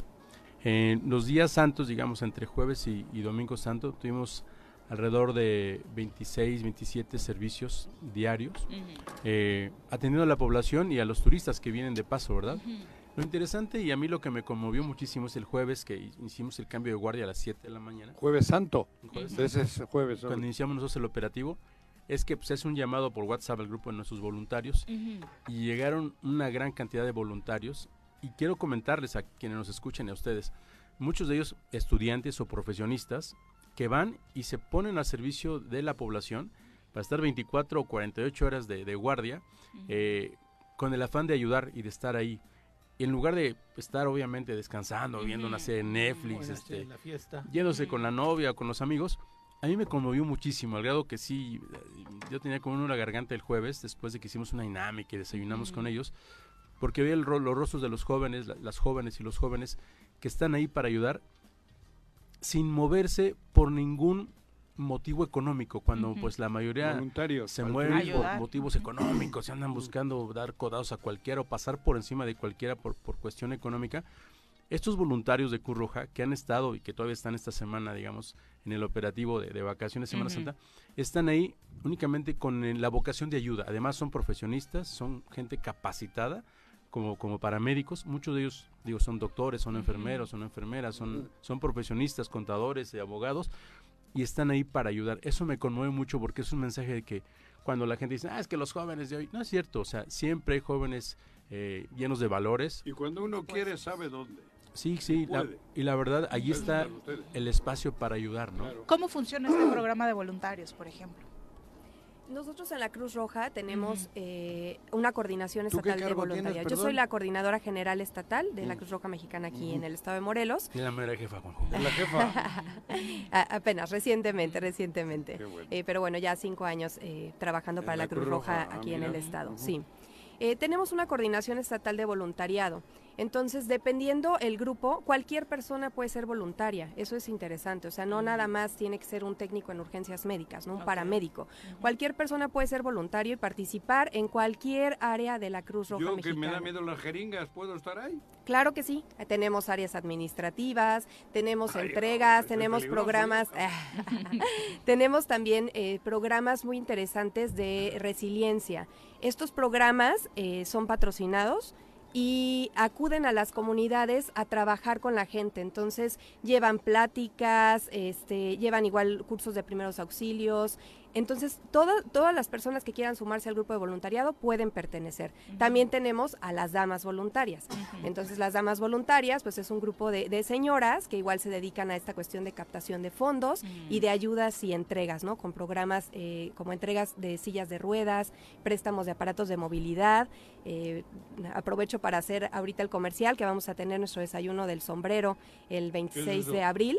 Es un desayuno ya muy tradicional en el que ustedes pueden asistir, cualquier persona, el costo del boleto es de 450 pesos, y van, desayunan rico, pasan un momento muy agradable, llevan su sombrero, tenemos tres categorías, este pueden participar y hay premios, este también hay una rifa, el sombrero más elegante o el chusco o el original, y bueno, este obviamente el donativo en esta ocasión está destinado a la compra de aparatos de movilidad, porque el las donativo es el pago del desayuno. los 450 Yo pesos pensé que pasaban el sombrero también. Ay, También. Que la pena Ah. hacerlo, Eso es el cepillo en la iglesia, güey. No, pero pues hay que Oh. pasar el sombrero. quien guste también. ¿Cómo que le ves a José Luis cara de obispo? No, no, no, para nada. ¿Dónde, dónde es el desayuno? Va a ser en los Belenes. cráneo. Ok. Va a ser en los Belenes, pueden adquirir sus boletos ahí en las instalaciones de Cruz Roja con nosotros este antes del evento. ¿Cuándo es ese? Es el 26 de abril. Ujú. Ya, ya este mes. Entonces, bueno, ¿Pueden comprar también desde un boleto? desde un boleto, no, no, no, un boleto puede ir una persona, pueden ir 10, las que gusten y pasan un momento bien agradable. La verdad es que es un desayuno ya de mucha tradición aquí. en- Antes sí. de, hacer, de, de- de ir acá a este tema, yo quería regresarme. Si quieren ser voluntarios, yo no sé absolutamente nada de primeros auxilios y demás. Eh, decías, hay un área administrativa, pero al final de cuentas, si quiero ser voluntarios, ¿me capacitan ustedes? Claro que sí. Sí. De hecho, este, nosotros cumplimos un ciclo de gestión de voluntariado. Para ser voluntario hay, hay, hay ciertos pasos, ¿no? Tú llegas con la voluntad de ayudar, pero bueno, sí te capacitamos en, en primer lugar en el conocimiento de la institución, lo que es la Cruz Roja, porque la Cruz Roja es una institución importante, ¿no? Claro. Y este, y bueno, llevamos a cabo todo este ciclo acompañándolos y ya vemos en qué, en qué área les gusta estar. Puedes o sea, les platicamos lo que nosotros hacemos, que son Sí, que no muchísimas áreas. porque- Exactamente. Pero Sí, desde el área médica Ah. hasta acompañamiento, como decías. Está ¿no? padrísimo, Viri, porque déjame decirte que puedes ser voluntario con una idea. O sea, Pepe, tú dices Aporta, perfectamente, oigan, ¿por qué no hacemos esto? ¿Por qué no hacemos, no sé, la noche de pan y vino yo voy a conseguir este los canapés o conseguir... Ah, bueno, te puedes integrar con esta idea quizá al área de captación de fondos, ¿no? O al área de proyectos productivos. Y comenzamos a platicar y en el trabajo de ser voluntario, los días que quieras, los momentos que puedas, se va haciendo esta gestión de darte el curso de inducción a la Cruz Roja, de los primeros auxilios, que son un curso de ocho horas, y de inducción a los desastres. Es decir, todos los voluntarios que están ahí... ¿Eso no te cobran? No, no, no. No, no, El no. voluntario es gratis. No, totalmente gratuito. La idea es que cualquier miembro de la Cruz Roja, eh, voluntario o personal remunerado, cuando hay un desastre, se activa en un centro de acopio y sabe exactamente qué hacer y cómo hacerlo. La misión que tiene. Porque nunca estamos exentos de que mañana pase algo y Claro. todos tenemos que hacer. Y como dices, Juanjo, eh, mucho ayuda el que no estorba. Entonces, Ajá. pero si, si sabes, entonces te integras al proceso de un En centro la de acopio. cadena, en la cadena, ¿no? Exacto, exacto. Sí, es Pero una labor es que... interesante porque dices que dan curso de primeros auxilios. Con eso ya, cabrón. Porque todos deberíamos de tener eso, ¿no? El curso sí. de nosotros se llama Ocho acciones para salvar una vida. Eso. Y efectivamente, cada acción lleva implícito el que puedas salvar la vida de tu hijo, de tu mamá, de tu Claro. papá o de cualquier vecino. persona vecino, en claro. algún momento de tu vida. Es bien padre, la verdad, pertenecer a la familia Cruz Roja.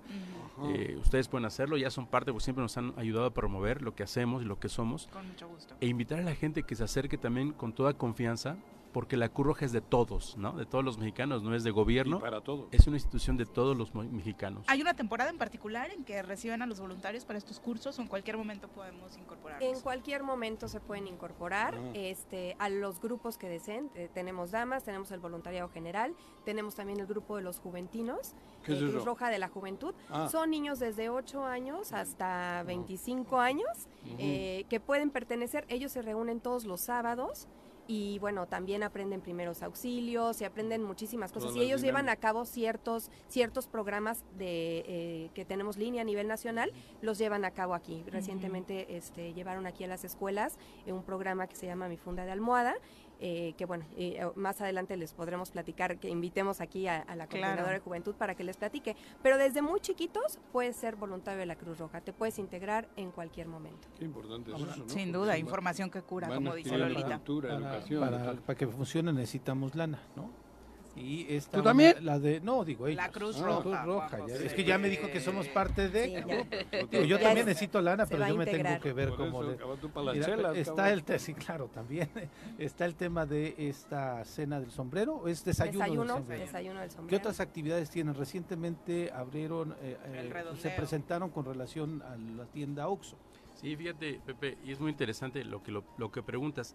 Anteriormente, años pasados, era pasar con, la- El bote. El boteo, el botecito, el boteo. el llamado boteo de la colecta, que duraba alrededor de dos o tres meses a nivel Ha nacional. habido mucha piratería en eso luego. Justamente por motivo de seguridad, hoy hemos cambiado mucho ya la estrategia del boteo. O sea, yo lo estuve en el Ya no existe. vez. ya no hay voluntarios hoy boteando, digamos, en las Mm. calles, solamente en las casetas, Tlalpan o la, la caseta de. Acapulco, siglo XXI, o en algunas casetas a nivel nacional.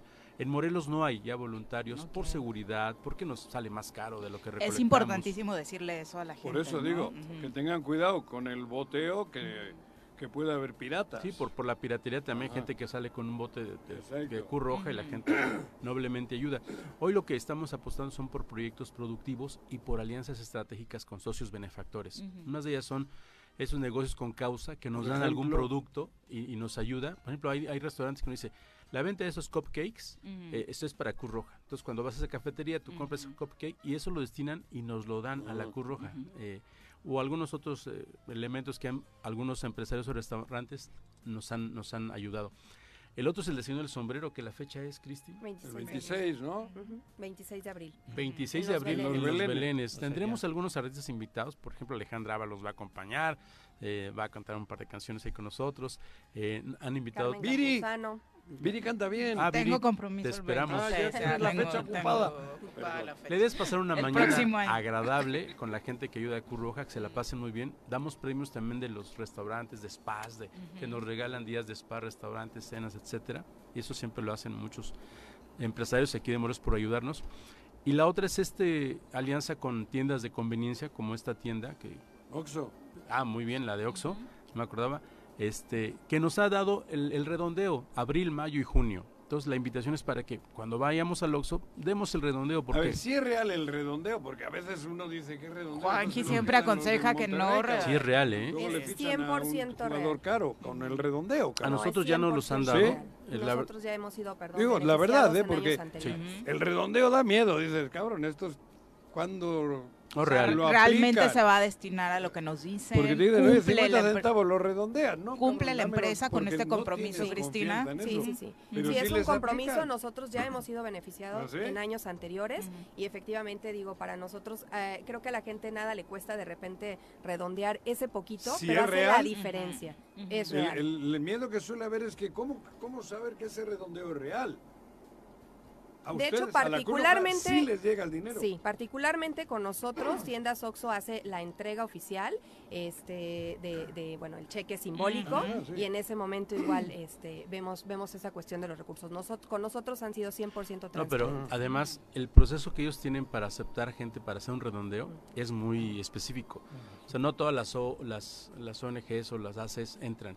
Ellos tienen un proceso de revisión y después tienen un proceso de seguimiento para que realmente el, dinero sirva para sea a- etiquetado a lo que a lo que se comprometió. En este caso nosotros lo hemos comprometido a la compra de las cuerdas de rescate, de los equipos de rescate vertical. Ah. Es una inversión que tenemos ahorita pendiente de como 500 mil pesos para todas las cuerdas, los winch, los arneses y todo lo que sí, ocupan los para muchachos el- para bajar. para bajar a- que no es un equipo de, herido no es un equipo deportivo, es un equipo específico de rescate Ajá. y tiene una duración máxima de 10 años. Ya cumplimos los 10 años en diciembre del año pasado, tenemos que renovar. Y vaya que se ha ocupado. La vez pasada en el redondeo Oxxo nos entregó alrededor de 400 y cacho mil pesos. Entonces hoy entendemos que queremos... O sea, ese redondeo va a Morelos, a ustedes. Sí, aquí, aquí. Roja. Sí, sí. El Y además, año- el año Se hacen convenios pandemia, estatales. entonces- No, No, por eso es o sea, es solo sí. lo recaudado Aquí. en, Ah, el en. Morelos. Ah, mira.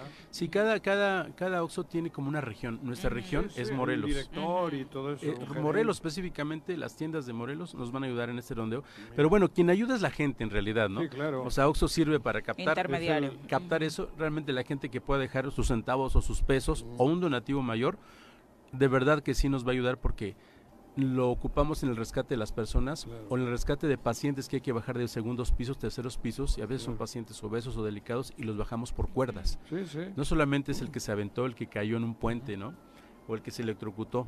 Realmente tiene mucho uso y es una cuestión muy noble, Pepe, y es la forma como obtenemos recursos con estas alianzas estratégicas, con socios benefactores o con la gente misma que llegue y de buena voluntad nos sigue ayudando. Tenemos proyectos productivos bien importantes en la Cruz Roja, eh, pero siempre necesitamos y más, hoy más que nunca, ¿no? Estamos creciendo y tenemos una institución muy fuerte y muy padre. Y la invitación es a participar. Entonces, Cristina, nos decías, la cifra fue importante. La cifra pasado. fue importante eh, en años anteriores, creo que fue hace, hace dos, tres años, que, porque también hay un periodo ¿no? que, que Ok. debes esperar. Y la invitación es a que la gente diga sí al redondeo. Cada que vaya a hacer una compra, eh, que siempre compramos, siempre sobran esos centavos, eh, decir sí para que ese recurso pueda destinarse a la compra de, de este equipo de rescate. ¿El tiempo que va a ser son tres meses? Son tres meses, Ok. es comenzó abril, ya está activo. abril, mayo y junio. Todo el redondeo de los otros es para ustedes en este tiempo. Sí, Digo, porque eso es importante. así es. Está comprometido Oxxo con usted, con, con, digo, con la Cruz Roja. ¿no? Tres Regularmente meses. las sucursales en caja tienen eh, la descripción de a qué empresa Pero va normalmente destinada. dicen en general. Sí, de pronto luego ya no te dicen. ¿Gustas re- redondear o la madre? Pues no te- pregunta. Y sí, joder, preguntas, pero si no sabe la chica, ahora todo es para la Cruz Roja. Pero por eso Sí es importante, Juanjo, Viri y Pepe, este espacio, porque la gente dice, pues, dice, ¿gusta redondear? Y no sabes ni para qué. Claro. Hoy quienes nos están escuchando Claro. deben saber que ese redondeo de los Oxos en Morelos Es real. es real, es para la Cruz Roja esos tres meses. Digan que sí, por favor, para ayudar a nuestros Eso. voluntarios. Digo, porque esto es importante, porque Sí. yo soy de los primeros que, cabrón, como Santo Tomás. Sí, hasta para no creer, ver, sí, claro. Y además es codo. pues, Y codo. tantito, ¿no? Mm, Yo 50 centavos, cabrón, me Yo duele. tengo como dos, tres ahijados, no sé dónde, de- que alguna vez redondealo, güey, pero ¿Ah, este, sí? sí. Pero si es para la Cruz Roja, desde No, pero este espacio es, Es- justamente para la gente que escucha, sepa que es real y que es para la Cruz Roja estos tres meses. O sea, ¿comienza ahorita? ¿O Ya ya- empezó el primero. de abril. Abril, mayo, junio. Exacto. Tres meses completo el redondeo para la Cruz para la. Cruz Roja. Ahí está. para Y el beneficio va a ser para comprar todos los instrumentos para poder bajar Rescate, de rescate rescate de, vertical. de- vertical, de las vertical, cuerdas. las y de hecho la entrega se hace públicamente, van los de Oxxo, invitamos a los benefactores, lo Ajá. ponemos en redes, esperemos que en julio ya estemos entregando Claro. físicamente para todos los voluntarios puedan hacer su trabajo con seguridad. Qué bueno. Sí, que además es una labor importantísima. Hemos tenido en este espacio a nuestros amigos rescatistas de la Cruz Roja y la verdad es que su labor es impresionantemente valiosa, ¿no? Y sobre todo también eh, es importante tener un equipo de calidad para cuidar sus vidas, ¿no? Entonces, Nos comentaban los ajá. muchachos, Mauricio, es que al día tenemos de 5 a 6 atenciones que requieren equipos de cuerdas. Ujú. Ok. Ya es un rescate de puente o pacientes que requieren el equipo de, cuerdas, ¿no? Entonces es A mucho la el uso. camilla o cosas Sí. de esas, ¿no? Sí, sí, Más sí. de lo que imaginamos. ¿Cuántas ambulancias están ahora activas? ¿Ustedes cuántas tienen? Nosotros tenemos 23 ambulancias, 23. tres camiones de rescate especializados y seis motocicletas y que son de respuesta rápida. Dos en Cuautla, dos en Cojutla y dos acá, Cuernavaca. Perfecto, pues muchas gracias por acompañarnos. Gracias. Y ahí está la invitación para participar, gusto tanto en el cariño. desayuno del sombrero, donde esperamos verte concursando con un sombrero original, Juan mon- José. con el que Es- monto. Ándale, decóralo. e igual y si te ganas un premio y en este redondeo. Eh, muchas gracias por acompañarnos. Felicidades eso, por el la labor. matutino, como siempre, lo que se ofrezca, ¿no? Muchas gracias. Nuestra aportación, pues puede Así ha sido y lo agradecemos el mucho. tiempo, Juanjo, aire y, y Pepe. y lo que nosotros podamos hacer. Con Muchas mucho gracias. Igualmente, Luis, ¿eh? gracias amigos. Estamos muy agradecidos con la Cruz Roja. Gracias, en igualmente. todos los sentidos, ¿eh? Porque nos ha tocado pasar por ahí Uy, y siempre ha habido una atención de primera. Estamos para ayudar. E Igual al ratito les cae para checar No, su el cuello. sí.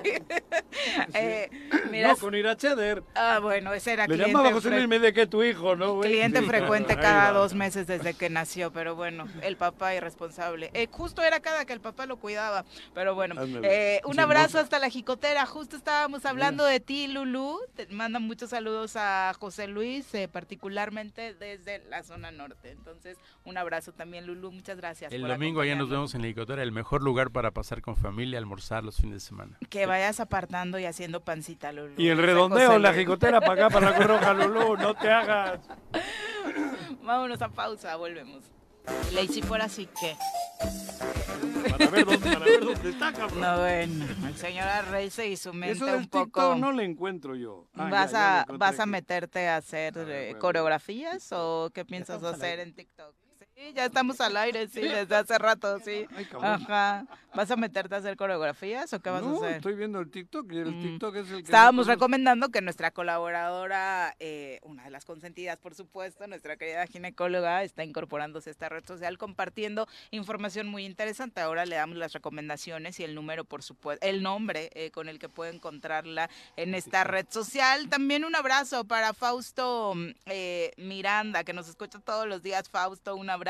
Ya entregábamos los saludos para José Luis Alquicira, delegado de la Cruz Roja, eh, porque también estaba muy pendiente de la entrevista. Eh, al igual que Fernando Flores, que Virginia Colchado, muchas, muchas gracias por estar con nosotros y por supuesto recordarles que por primera vez llega la máquina del tiempo a Cuernavaca. ¿De qué se trata? De los 90 Pops Tours. Eh, se presentan el próximo sábado 13 de mayo en un lugar que se estará estrenando en la capital del estado de Morelos. Es el nuevo Acoustic Forum, eh, que obviamente va a estar ubicado en el centro comercial Forum de esta ciudad, que ustedes vuela, es obviamente ubican. Tienes que Este- aprender otra rola, Juanjo. esta No me sé la- otra. Vuela, vuela, solo me sé. Vuela, vuela. No, bueno. Esto se va a dar en el marco de la inauguración de este nuevo foro, que es muy importante, por supuesto, para nuevos espectáculos en la ciudad. Será el primer concierto, esta visita de los 90s Pop Tour, que trae, además, ya saben, siempre elenco diferente. Sí, en bueno, esta ocasión estará Desacados, Moenia, Litzy, JNS, Magneto y Cava. Esto será el 13 de mayo a las 9 de la noche y ya pueden adquirir sus boletos en superboletos.com para que no se pierdan este evento. Ya ayer que revisábamos la página, la verdad es que se están vendiendo bastante bien. Hay para todos los gustos, para todos los precios eh, y de todos los precios. Y además, eh, por lo que decías, Juanjo, por el espacio donde Pues será, pues en cualquier lugar en el que Cómodo. compres los boletos, vas a tener buena vista, ¿no? Claro, joder, que- porque es una cosa especial, ¿no? Ujú.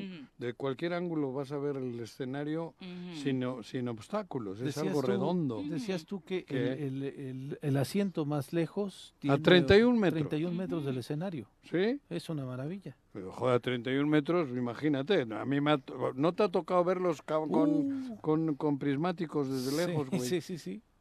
Sí, me ha tocado No, ir a sí, te conciertos donde no ves casi Te nada. toca ya hasta atrás, como los del perro. A Joan Sebastián lo me tocó verlo en el Palacio de los Deportes y uf, me quedaba lejecito. Lejos, ¿no? Sí, lejecito. Pero aquí no, 31 metros es el lugar más lejano. No, pues está todo. Y 900 pesos creo que cuesta el boleto. Pues sí.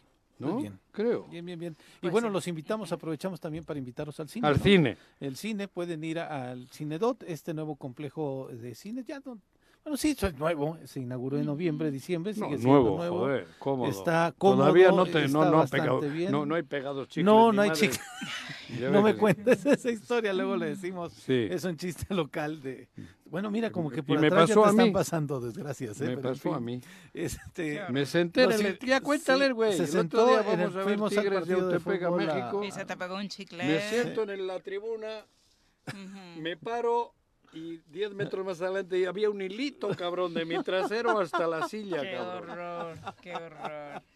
Sí, por eso Pero no. No, allá en Cinedot no. En Cinedot las instalaciones son de primera, las salas son completamente nuevas, desde luego el sonido, las pantallas, todas las instalaciones y además los precios. Los precios son bastante más accesibles que en otras cadenas de cines de nuestra ciudad. Los invitamos a que vayan a Cinedot, aquí en Boulevard Cuauhnáhuac, en la colonia Flores Magón, muy cerquita justamente de esta plaza que estábamos comentando, donde va a ser este concierto y simplemente con que nos digan que quieren ir, acudir al cine en nuestras redes sociales por, ya, por llamada telefónica o que acudan aquí a las instalaciones del Choro, con todo gusto les damos un pase doble para que la gente se pueda divertir ahí en Cine 2, Viri. Así que muchas opciones para divertirse. Y vamos ahora sí con nuestra querida ginecóloga. ¿Por qué no me baja? ¿Estaré embarazada? ¿Cómo puedo saber si me contagió alguna enfermedad? ¿Y si tengo papiloma? ¿Y si solo es el estrés? Conoce todo sobre salud femenina con la ginecóloga María de Jesús Cruz en El Choro. Doc, ¿cómo te va? Muy buenos días. Pues muy a gusto de estar aquí con ustedes. Muy buenos días. Y qué gusto pues, recibirte. gracias por este espacio. Y bueno, les vengo a hablar algo de, eh, muy interesante porque ¿qué creen? Me llegó una paciente en la Ajá. semana en donde es una chica de 33 años que dice, doctora, quiero ser mamá, me quiero embarazar, pero no tengo pareja. Ok. Entonces ¿De dice, años? 33 años, ¿no? Entonces, si ya tomé la decisión, Ujú. para mí esto es algo muy eh, que tengo decidido en mi vida, es parte de mi proyecto de vida, pero ahorita no tengo con quién compartir eso. Entonces, vengo aquí porque me quiero embarazar. Entonces, esto es algo bien importante, ¿no? Porque justo dentro de esa libertad que tenemos de nuestra sexualidad, de nuestra, en ejercer nuestra reproducción, pues puede ser que yo diga, sabes que yo no me quiero embarazar, yo sí me quiero embarazar a tal edad, o yo nada más quiero tener un hijo. Dentro de esa diversidad eh, de elegir nuestra reproducción, pues también está el de yo quiero ser mamá y quiero ser mamá soltera, pero no quiero tener como que ese vínculo con alguien que tal vez en este momento no tenemos la relación, no está la pareja o no simplemente no se me antoja o tal vez por mi preferencia sexual no quiero tener un enlace con alguien del sexo este masculino, entonces quiero un embarazo Solo para mí, ser mamá, exactamente, ¿no? solo quiero ser mamá. Y pues es un derecho que tiene la mujer, Claro. entonces Además, qué padre, Doc, que a esta edad lo tengas tan claro, te lo plantees, que hayas analizado las posibilidades de quiero decidirlo justo ahora porque más adelante puede complicarse, me acerco a profesionales como, como lo eres tú Gracias. para que la situación sea más fácil, ¿no? así es y Y que justo vaya sin ningún prejuicio además, ¿no? Exacto, que eso es bien importante, ¿no? Porque ella, como bien eh, dice Viri, o sea, lo platicó con su guía espiritual, se acercó a su iglesia y dijo, oye, yo tengo esta necesidad, o sea, quiero ser mamá, pero no quiero vincularme a nadie, quiero tener un hijo. Habló con su mamá por todas las cuestiones pues, Claro. de- de- del entorno familiar y demás, dice, Ujú. "Toma- estoy tomando esta decisión, quiero embarazarme y demás. Y ya, muy, muy maduro, dijo, ¿sabes qué? Ya, vengo por esto. Y esto es, eh, es una muy buena edad porque han de saber que eh, como que el límite de edad eh, adecuada, si queremos hablar de, en esos términos, para un embarazo, se considera entre los 25 y 35 años. Esa es como que la mejor edad para un embarazo. Obviamente hay embarazos después de los 35 años que pueden culminar sin ninguna complicación, pero se ha visto que después de los 35 años es cuando más complicaciones asociadas al embarazo puede haber. Entonces, pues con esta chica, ¿cuáles son las opciones que tenemos? ¿no? Primero, como cualquier paciente que, se, que, que llega, pues hay que hacer un estudio ginecológico para ver que esté sana, porque pues es un cuerpo que se va a embarazar, es una mujer que se va a embarazar, y no le puedo decir, ah, sí, claro, mañana te insemino y resulta que te- tiene diabetes o que tiene algún otros problemas que no se han estudiado. Entonces, el, el estudio primero se deben de ver que no tenga infecciones que puedan complicar el embarazo, que no tenga alteraciones metabólicas que puedan complicar a- a, pues, su salud primero y el embarazo como tal, y y que no tenga alteraciones endocrinológicas, es decir, algunas alteraciones hormonales que puedan complicar esto. Se hace ese estudio, también se hacen estudios para detectar si hay eh, SIDA, si hay hepatitis B y C, porque son de las infecciones que se pueden transmitir por vía sexual. Entonces tenemos que investigar eso. Y ya, si la paciente... Y que al, al- al producto, bueno, al bebé, después le signifiquen, no le pueden significar un riesgo, aunque ya es mucho menor, ¿no? En el caso del VIH. Así es, y- pero es importante detectarlo para dar tratamiento oportuno. Y algo que también es importante, yo les digo a mis pacientes, se requieren tres cosas para tener un embarazo. Una integridad de los genitales de la mujer, incluyendo lo que son pues vagina, cuello, matriz, ovarios, obviamente que estén funcionales, que tenga buena ovulación. Dos, que tenga permeabilidad en las trompas de la matriz, eso es una condición muy importante. Y tres, que haya una buena calidad de semen. Con esto pues podemos lograr un embarazo. En el caso de ella, en los estudios que se, que se hacen, pues encontramos que tiene una ovulación adecuada, que tiene trompas uterinas permeables y lo que le hace falta pues es el factor masculino, así es como lo clasificamos nosotros. ¿Qué opción tiene esta paciente? Nosotros les damos las opciones. ¿Sabes qué? En tu caso se puede hacer algo que se llama inseminación intrauterina con semen de donador. Entonces deben de saber que en México hay dos bancos a nivel nacional que se dedican justo a recolectar muestras de semen de eh, hombres que tienen las características eh, bio- biológicas adecuadas a nivel seminal para poder ser un donador de semen. Se les hacen estudios para saber que no tengan SIDA, que no tengan hepatitis B y C, que no tengan algunas otras enfermedades como sífilis que pueden ser transmitidas a través de estos fluidos corporales. Esto Antes- es importantísimo, Doc, por el tema legal, ¿no? Claro. O sea, sí, si ella se quiere embarazar sola, sin ningún compromiso con el... eh, con el padre, en este caso, eh, es, es interesante saber para muchas mujeres que se lo estén preguntando hoy cuáles son las posibilidades legales que Así existen, es. ¿no? Y justo lo pregunto porque a nivel internacional se desató todo un debate en torno a este tema con el caso de una eh, mujer relacionada con los espectáculos en España, Ana Obregón, que acaba de ser madre prácticamente a la tercera edad, eh, con claro. semen eh, pues de su hijo ya fallecido, ¿no? Sí, claro, ahorita la reproducción, bueno, tiene muchas aristas que se tienen que tratar. Y ¿Su que hijo? Su hijo murió, dejó semen, eh, el sueño de su hijo era ser padre, ella decide eh, contratar un vientre en Estados Ah, Unidos porque en joder, España en porque en España no es Mm. legal y acaba de nacer la, la niña. Es su nieta, pero es, es el debate es en torno a la legalidad que esto tiene por eh, el alquiler de, de úteros. del De hecho, hay algunas lagunas todavía en cuestiones de reproducción aquí en nuestro país, en varios Si países esa en donde no persona han hubiese sido dicho claros. luego que no, que no le entrega al nieto.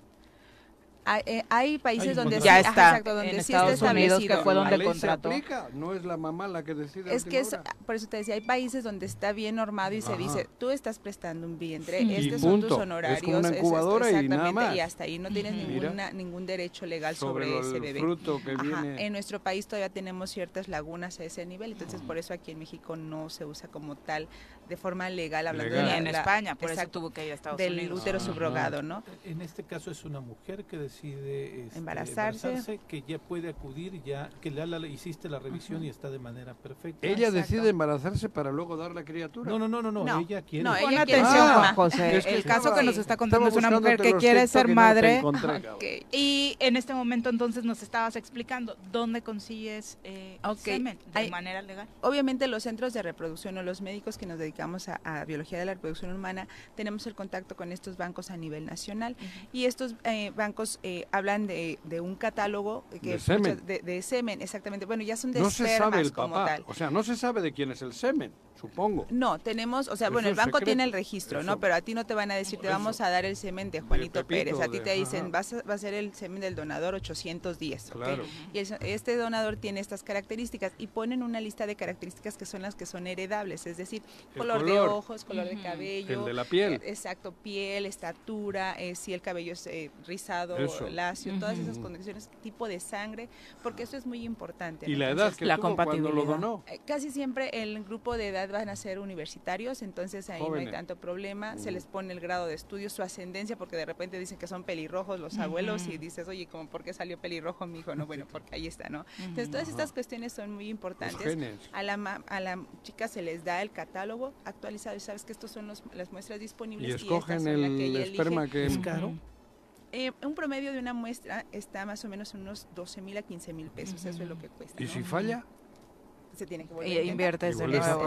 Es, es, Ujú. es intentarlo, son intentos. Es como cuando dices, oye, vamos a tener un hijo con tu pareja y pues intentas en un momento fértil Ajá. y no te embarazas en ese mes. Bueno, siguiente Sí, mes pero lo oye, vuelves a intentar. con tu pareja no, no, no te cobra tu pareja, cabrón. Ah, no, pero al a lo que me refiero Nah, es que es el la hecho misma de soportarlo probabilidad. ya es un alto costo, ¿no? Exacto. El caso de, de una amiga que tomó esta decisión no tuvo que acudir a un banco de semen porque tenía un acuerdo con alguien. También se puede hacer. También se puede, Ah, sí. sí, sí, por ejemplo, Eso dices, oye, ser. yo no, no, este, no quiero, bueno, él es mi amigo. No vamos a este, tener no vamos a relaciones sexuales, pero él va a donar. Entonces, a mí, él- ellos se presentan como pareja conmigo, yo hago los documentos porque todo esto tiene que estar firmado con consentimientos en donde le dice, sabes que, ok, yo autorizo que mi semen se use para inseminar a esta mujer y yo, mujer, acepto el semen Que de sea esta el de persona para hacer, y dejan ¿Y, documentación. y eso en todo, ese ¿no? caso qué es?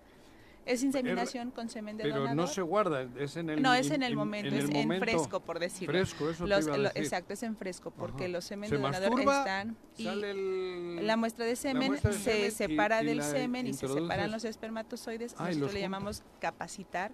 A los espermatozoides se les ponen como eh, carreras de obstáculos para poder seleccionar, es como un maratón. El- los que Ah, lleguen los- a la meta son Ah, los que van Primero a poder... seleccionas eso, se los más chingones. seleccionan, exactamente, y ya después Mira. los que llegaron a la meta son los que se introducen. O sea, lo más hasta la- parecido al proceso que Sí, se da Interno de- la mujer Es lo que se busca. De hecho, los líquidos que se usan para hacer Mira, este cabrón. proceso de capacitación espermática tienen muchas características similares a lo que ocurre en el cuello de la matriz y en las trompas uterinas. Entonces, esos líquidos que se usan para hacer esta selección Ajá. les dan energías y les dan como ciertas capacidades a estos espermatozoides para que cuando yo los deposite al interior de la matriz, ellos puedan viajar por las trompas y encontrarse con el Ya óvulo que. Se sientan son como en casa. son los más Exacto, atléticos. son los más atléticos, son los mejores y bueno, son los que logran el embarazo. Entonces ya este, ustedes, la 16 gente. días después de que se hace la inseminación, se, se hace sabe. la prueba de embarazo para saber si se tuvo éxito o no.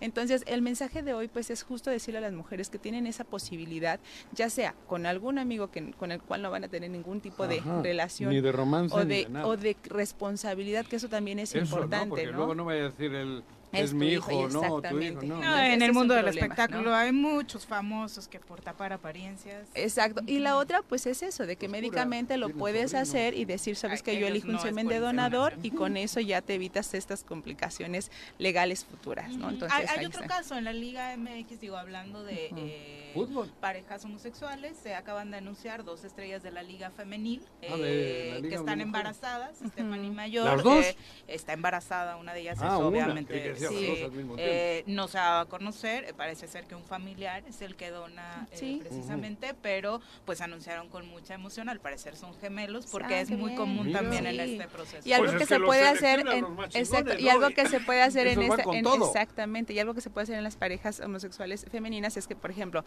oye, yo me voy a embarazar, pero quiero que sean tus óvulos. Entonces puede ser que, por ejemplo, mi No me pareja de los óvulos Ay, y se fecunden con el semen elegido Del- y, y me los ponen a mí No me en mi digas, o sea, que ahí participan las, dos, las y realmente. las tres partes. Bueno, las tres partes, pero hablando Mira. de la pareja, las dos están participando y es algo muy bueno. Qué hermoso. Es una opción que se moderno puede dar esto, y que, bueno, cosa. todas estas posibilidades ya están a Fíjate, nuestro alcance. Estoy Perfecto. anonadado. Sin duda. Así es, hay ¿No? muchísimo que ofrecer. O sea, yo podía haber tenido un hijo con Sofía Loren. Todavía puedes. Ah, creo que hubiera aceptado tu donación. ¡No! No, Oye, salido. descartado, descartado. Sí. Hubiese salido. ¿Cómo te encuentran en TikTok?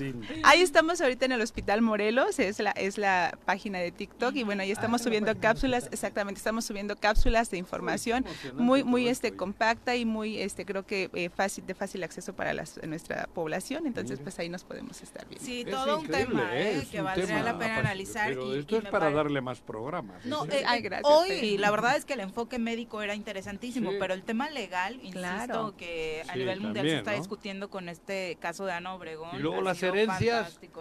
Sí. Sí, y también la obligación, o sea, en esta Si en este el niño caso que de el los esperma famosos era de Mohamed Ali.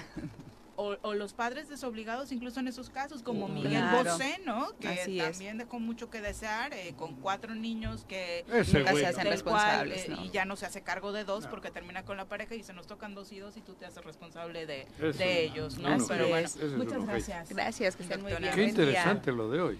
Sí. Bueno, vamos Podría a haber nuestra tenido un clase de hijo con Sofía, arquitectura. ¿no? Llegando desde la arquitectura romana, pasando por los griegos, y desde las creaciones de Barragán, Juan O'Gorman, Mario Pan, Ricardo Legorreta, Agustín Hernández, Teodoro González de León, sin dejar atrás el Taj Mahal, el Coliseo Romano, la Torre de Pisa, la Mezquita Al Araham, la Estatua de la Libertad, Machu Picchu, la Mezquita de Córdoba, el Muro de los Lamentos, la Torre Eiffel, la Ópera de Sydney. Para conocer la historia detrás de las estructuras arquitectónicas, llega con ustedes el arquitecto Enrique Rodríguez Escudero en el Choro Matutino. Arqui, ¿cómo te va? Muy buenos días. Buenos días, mi queridísima Beri, eh, Pepe, mi querido Juanjo, ¿cómo están? Buenos días. Oigan, pues hoy para platicar ¿Te- de un gustó personaje... el tema del espermatozoide ahí Sí, corriendo, Sí, del espermatosaurio en, en algunos casos. Como tú comprenderás, Juanji. Ojalá se te caiga el, el edificio que estás haciendo. No, no, no, no, no. Que te No, no, no, no. tonic, ¿no? Mejor. Mejor.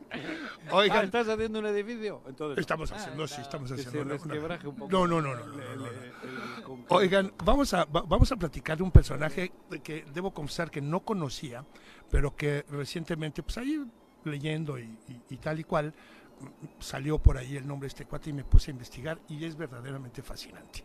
Se trata del arquitecto afroamericano Paul Riveri Williams.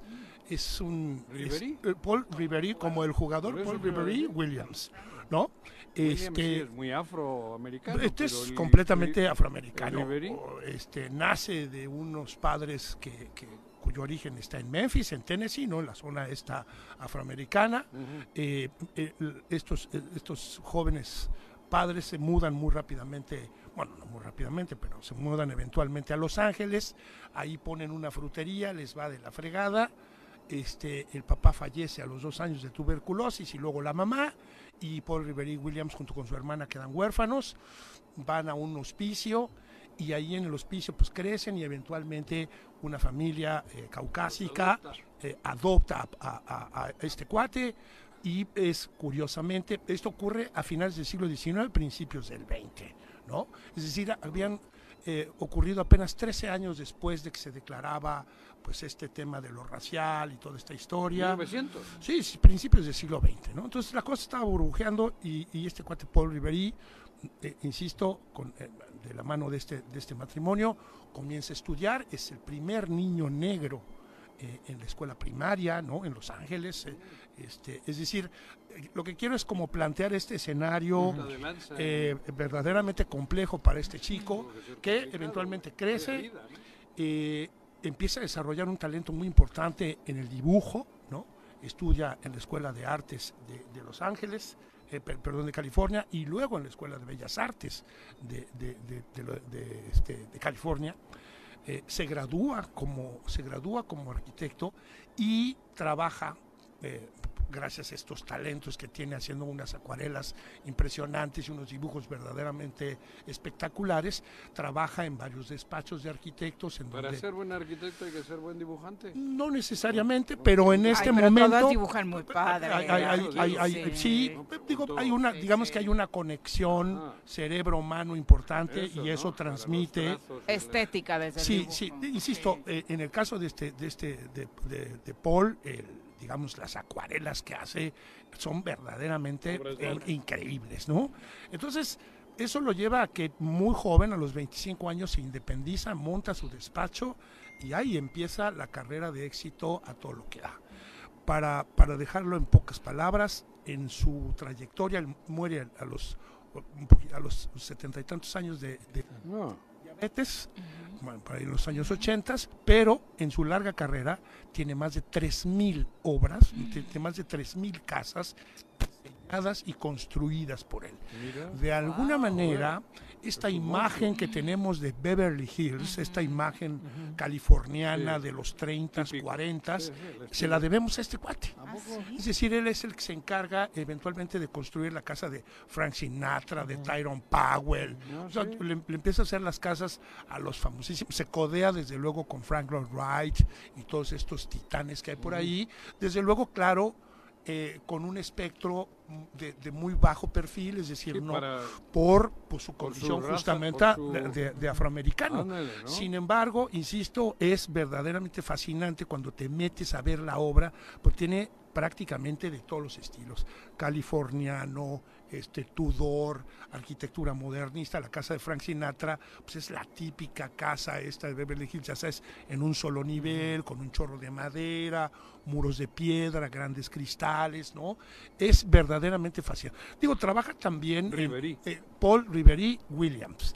Eh, trabaja también en, en edificios públicos, tiene librerías, tiene este, este, edificios. en Estados Unidos. Todo en Estados Unidos y básicamente en California. En California. Básicamente es el, el creador de la imagen de, de California. Entonces se ubica en este edificio del aeropuerto de Los Ángeles, que es como un platillo volador, que tiene como De unas... algunas películas. Es como super futurista. Bueno, este edificio es justamente diseñado por Paul Riveri. Ahora, ¿cuál es, de, acuerdo, estuve leyendo ahí, de acuerdo a sus biógrafos, cuál es el éxito que tiene este cuate?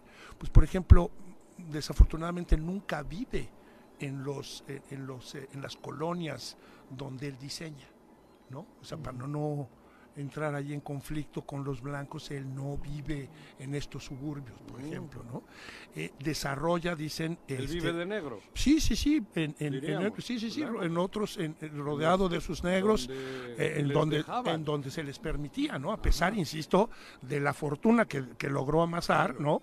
Y de, Nunca y del quiso talento. meterse No, no, no, nunca se, en nunca se mezcló, digamos, Claro. ¿no? Fue muy respetuoso bien, pero en su en, en territorio, su en territorio. el- Mucho tiempo después, eh, de manera póstuma, le reconocen con la medalla del este, el Instituto de Arquitectura de, los- de- de- de Arquitectos de Estados Unidos. American Institute of Architecture, le dan su medalla de manera póstuma, ¿no? Pero dicen, por ejemplo, que una de las capacidades que desarrolla es justamente la posibilidad de dibujar sin que sus clientes estén sentados a un lado. Es decir, eh, eh, él dibuja, haz de cuenta que yo estoy dibujando para ustedes, pero dibujo como si ustedes estuvieran viendo el dibujo. ¿Sí me Wow. explicó? Sí, es decir, sí, para no como de mezclar. manera inversa, casi, Es correcto. Es decir, desarrolla la capacidad para echar las perspectivas y tal, como si yo se Al les revés. estuviera dibujando a un ustedes. verdadero artista. No, no, no, un cuate talentosísimo, 10, ¿no? 9, 8, 7, al revés. Exactamente, o sea, dibujaba para, para, para allá, ¿no? Y te echaba la acuarela y tú estabas Joder, viendo, cabrón. Estaba dibujando, pero él sentado del otro lado. Claro. Impresionante. Y el, va- y el que estaba enfrente veía, veía de frente. de frente el dibujo, de frente el dibujo, Mira, ¿no? cabrón. Increíble, ¿No increíble. tendría alguna cosa en el cerebro al revés? Yo creo que Digo, de- digo, son estos son estos hombres Esos genios, ¿no? genios. A ver, Fuera de serie. tres mil obras, tres mil es es digo no sé cuántas casas por año significa, ¿no? Este, además insisto, su, su momento más prolífico fue Bajo entre perfil, los dice. 30 de los 30 a los 40, que fue cuando inundó, ¿no? En esa década. Y luego Paul Riveri Williams. Vale la pena, vale la pena echarse un Y qué clavado. bueno que lo mencionas, porque de pronto incluso en internet hoy es difícil encontrar información suya, ¿no? Sí, Hay sí, sí, sí. arquitectos en los que Google te manda Ah, sí, de información inmediato, y de noticias de inmediato, y aquí la verdad es que eh, poca, poca información, y Sí, qué bueno que sí, le sí, sí, dedicas sí, este sí, sí. espacio, Arqui, muchas gracias. Al contrario, muchas gracias a ustedes. Arqui. Buen día. Muy Muy buenos días. Y saludamos ahora, siguiendo con el tema de la salud, al doctor Daniel Álvarez Escobedo, médico adscrito a la unidad de medicina familiar número uno del IMSS en Cuernavaca. Bienvenido, muy buenos días, doctor. Buenos días, muchas Buenos gracias días, por la invitación. Nos da muchísimo gusto recibirte para hablar hoy del cáncer cervicouterino. Sí, es correcto. ¿Qué es el cáncer cervicouterino? El cáncer cervicouterino eh, son cambios celulares en el cuello de la matriz, podríamos decirlo así para que lo pudiéramos entender. Todos los cáncer son cambios en las células y este es obviamente eh, dirigido ahí en la, en la región genital, específicamente en el cervix, cuello de la matriz. Puede iniciar ahí y obviamente en caso de que no se detecte, que no se trate, eh, avanzar hacia el resto del útero. Hay factores que hacen que sea más factible que una mujer pueda padecer este tipo de cáncer. Claro, definitivamente el estar expuesta al contacto de virus de papiloma humano 16-18 tipo eh, es lo más eh, acercado a, a poder decir, bueno, esta es una mujer que pudiera llegar a desarrollarlo. Mujeres que empiecen antes de los 18 años a tener relaciones sexuales, mujeres con desnutrición, eh, mujeres... La desnutrición también Así es así es. También más de tres parejas sexuales, por ejemplo, por ahí dice la literatura, tener más de tres partos, también son factores definitivamente. El más importante es iniciar una vida sexual eh, antes de los 18 años. Es como lo más lo más este estudiado actualmente. De alguna u otra forma, hoy en día las mujeres estamos iniciando nuestra vida sexual a más temprana edad. Doctor, ¿cuáles serían las recomendaciones para que, a pesar de este, de que este factor que las mujeres están viviendo ahora, eh, pues se pueda evitar padecer algo así? Definitivamente vivimos en otro tiempo. La mujer, in- eh, la mujer y el hombre inician antes su vida sexual. Entonces, la recomendación, la primera es que la mujer se acerque a la vacunación. Pequeñas desde 10, 12 años ya tienen- pueden tener acceso a la vacuna ¿Es a de partir de la menstruación? ¿De que inicia la menstruación que te puedes vacunar? Puede ser incluso antes. Pues estamos hablando ya de edad eh, muy específica. Ya hay muchos estudios que te dicen que la vacuna te protege desde esta edad, 10, Ok. 12 años. Obviamente se va a desarrollar eh, la protección a lo largo de su vida. Este, puedes vacunarte incluso también antes de, de iniciar relaciones sexuales, antes de los 20 años. eh, todavía estás en tiempo. Posteriormente ya no es tan efectivo. Ya no funciona la vacuna. No es tan efectivo, sí funciona, pero realmente tú ya has desarrollado como mujer esas defensas que te van a permitir erradicar al virus de papiloma en caso de que llegaras a, lleg- a- tenerlo, ¿no? Y obviamente acercarte a la detección.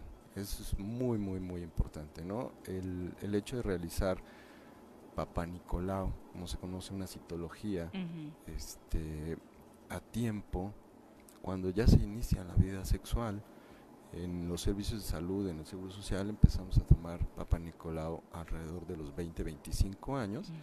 Este, te va a ayudar, ¿no? Definitivamente a, a detectar inmediatamente cambios celulares, no necesariamente el cáncer, sino cambios celulares iniciales que pudiera decir, este puede seguir por un camino malo, lo voy a decir así, entonces hay que intervenirlo, ¿no? Hay lesiones intraepiteliales de bajo, mediano, alto grado, precursoras de cáncer Que pueden significar un riesgo. Así es. Muchos estudios nos dicen que estas lesiones regresan a la normalidad. Es decir, no necesariamente el tener una de estas lesiones puede significar el desarrollo del cáncer. Eh, por eso platicábamos, Ujú. el mismo organismo tiene la posibilidad de regresar esta lesión a la normalidad, pero obviamente no te puedes arriesgar. O sea, no puedes decir, ah, ok, la literatura dice que efectivamente Se va a regenerar mi eh, el cuerpo. 90% de estas lesiones regresan. El 10% solamente de las lesiones es la que avanza al, al cáncer cervicouterino, pero no te puedes jugar el volado en la vida de una persona. Es un, es un porcentaje altísimo en chicas, ¿no? Es decir, Sí, desafortunadamente está es- siendo de los principales. Segunda causa, principal, ¿no? segunda causa eh, después del cáncer de mama en, en este en muertes de mujeres, ¿no? Dos datos importantes, entonces, si hay pequeñas a nuestro alrededor, hay que promover que la vacuna eh, se les ponga, doctor, quitando cualquier mito, cualquier eh, tema religioso que pudiera estar, o moral de pronto, que pudiera estar impidiendo que las niñas se vacunen. Claro, o sea, la vacunación al- en México es universal. Esta vacunación es muy dirigida a mujeres de estas edades, de 10, 12 años, incluso vamos a las escuelas a buscar a, a- a estas pequeñas, porque muchas veces este tabú te El estigma, impide, sí. te impide llegar al, al servicio de salud y decir, oiga, vengo a, a vacunarme, ¿no? Entonces salen los servicios de salud, el Seguro Social, vamos a las escuelas secundarias este, a buscar niñas de esta edad para aplicar la vacuna y protegerlas, ¿no? Si hay mamás o papás que nos estén escuchando en el Instituto Mexicano del Seguro Social, ¿se pueden vacunar? Así es, tenemos vacuna de BPH para estas pequeñitas. Perfecto. ¿Desde qué edad? Desde los 10 años, 10 10, 12 años. Perfecto, pues muchas gracias. ¿Los hombres no, doctor? Los hombres no. Para ellos, en este momento, sí hay protocolos donde se están desarrollando la, la- la vacunación. Podríamos hablar específicamente de, de diagnóstico de VIH, por ejemplo, sí, ahí sí aplica, pero no de manera masiva como es la mujer, Claro, porque claro. obviamente la mujer, al tener eh, aparato reproductor femenino, Ujú. cervix, este, Sí, útero, son mucho más mayores, ¿no? Y en el hombre, eh, per se tienes, eh, podemos decirlo así, una mejor probabilidad de que no se desarrolle. Muchas gracias, doctor, por acompañarnos. Gracias a Muy ustedes. Buenos días.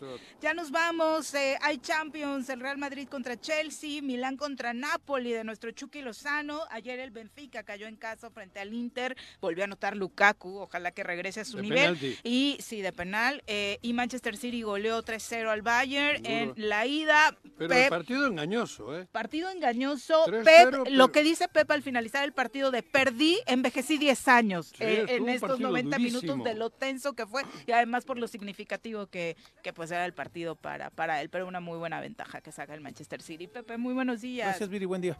Señora Rece, buenos días, ya Muy nos bien. vamos. Que tengan excelente miércoles. Pues así es esto. Esta fue la revista informativa más importante del centro del país. El Choro Matutino. Por lo pronto, el Choro Matutino. A bailar y a gozar.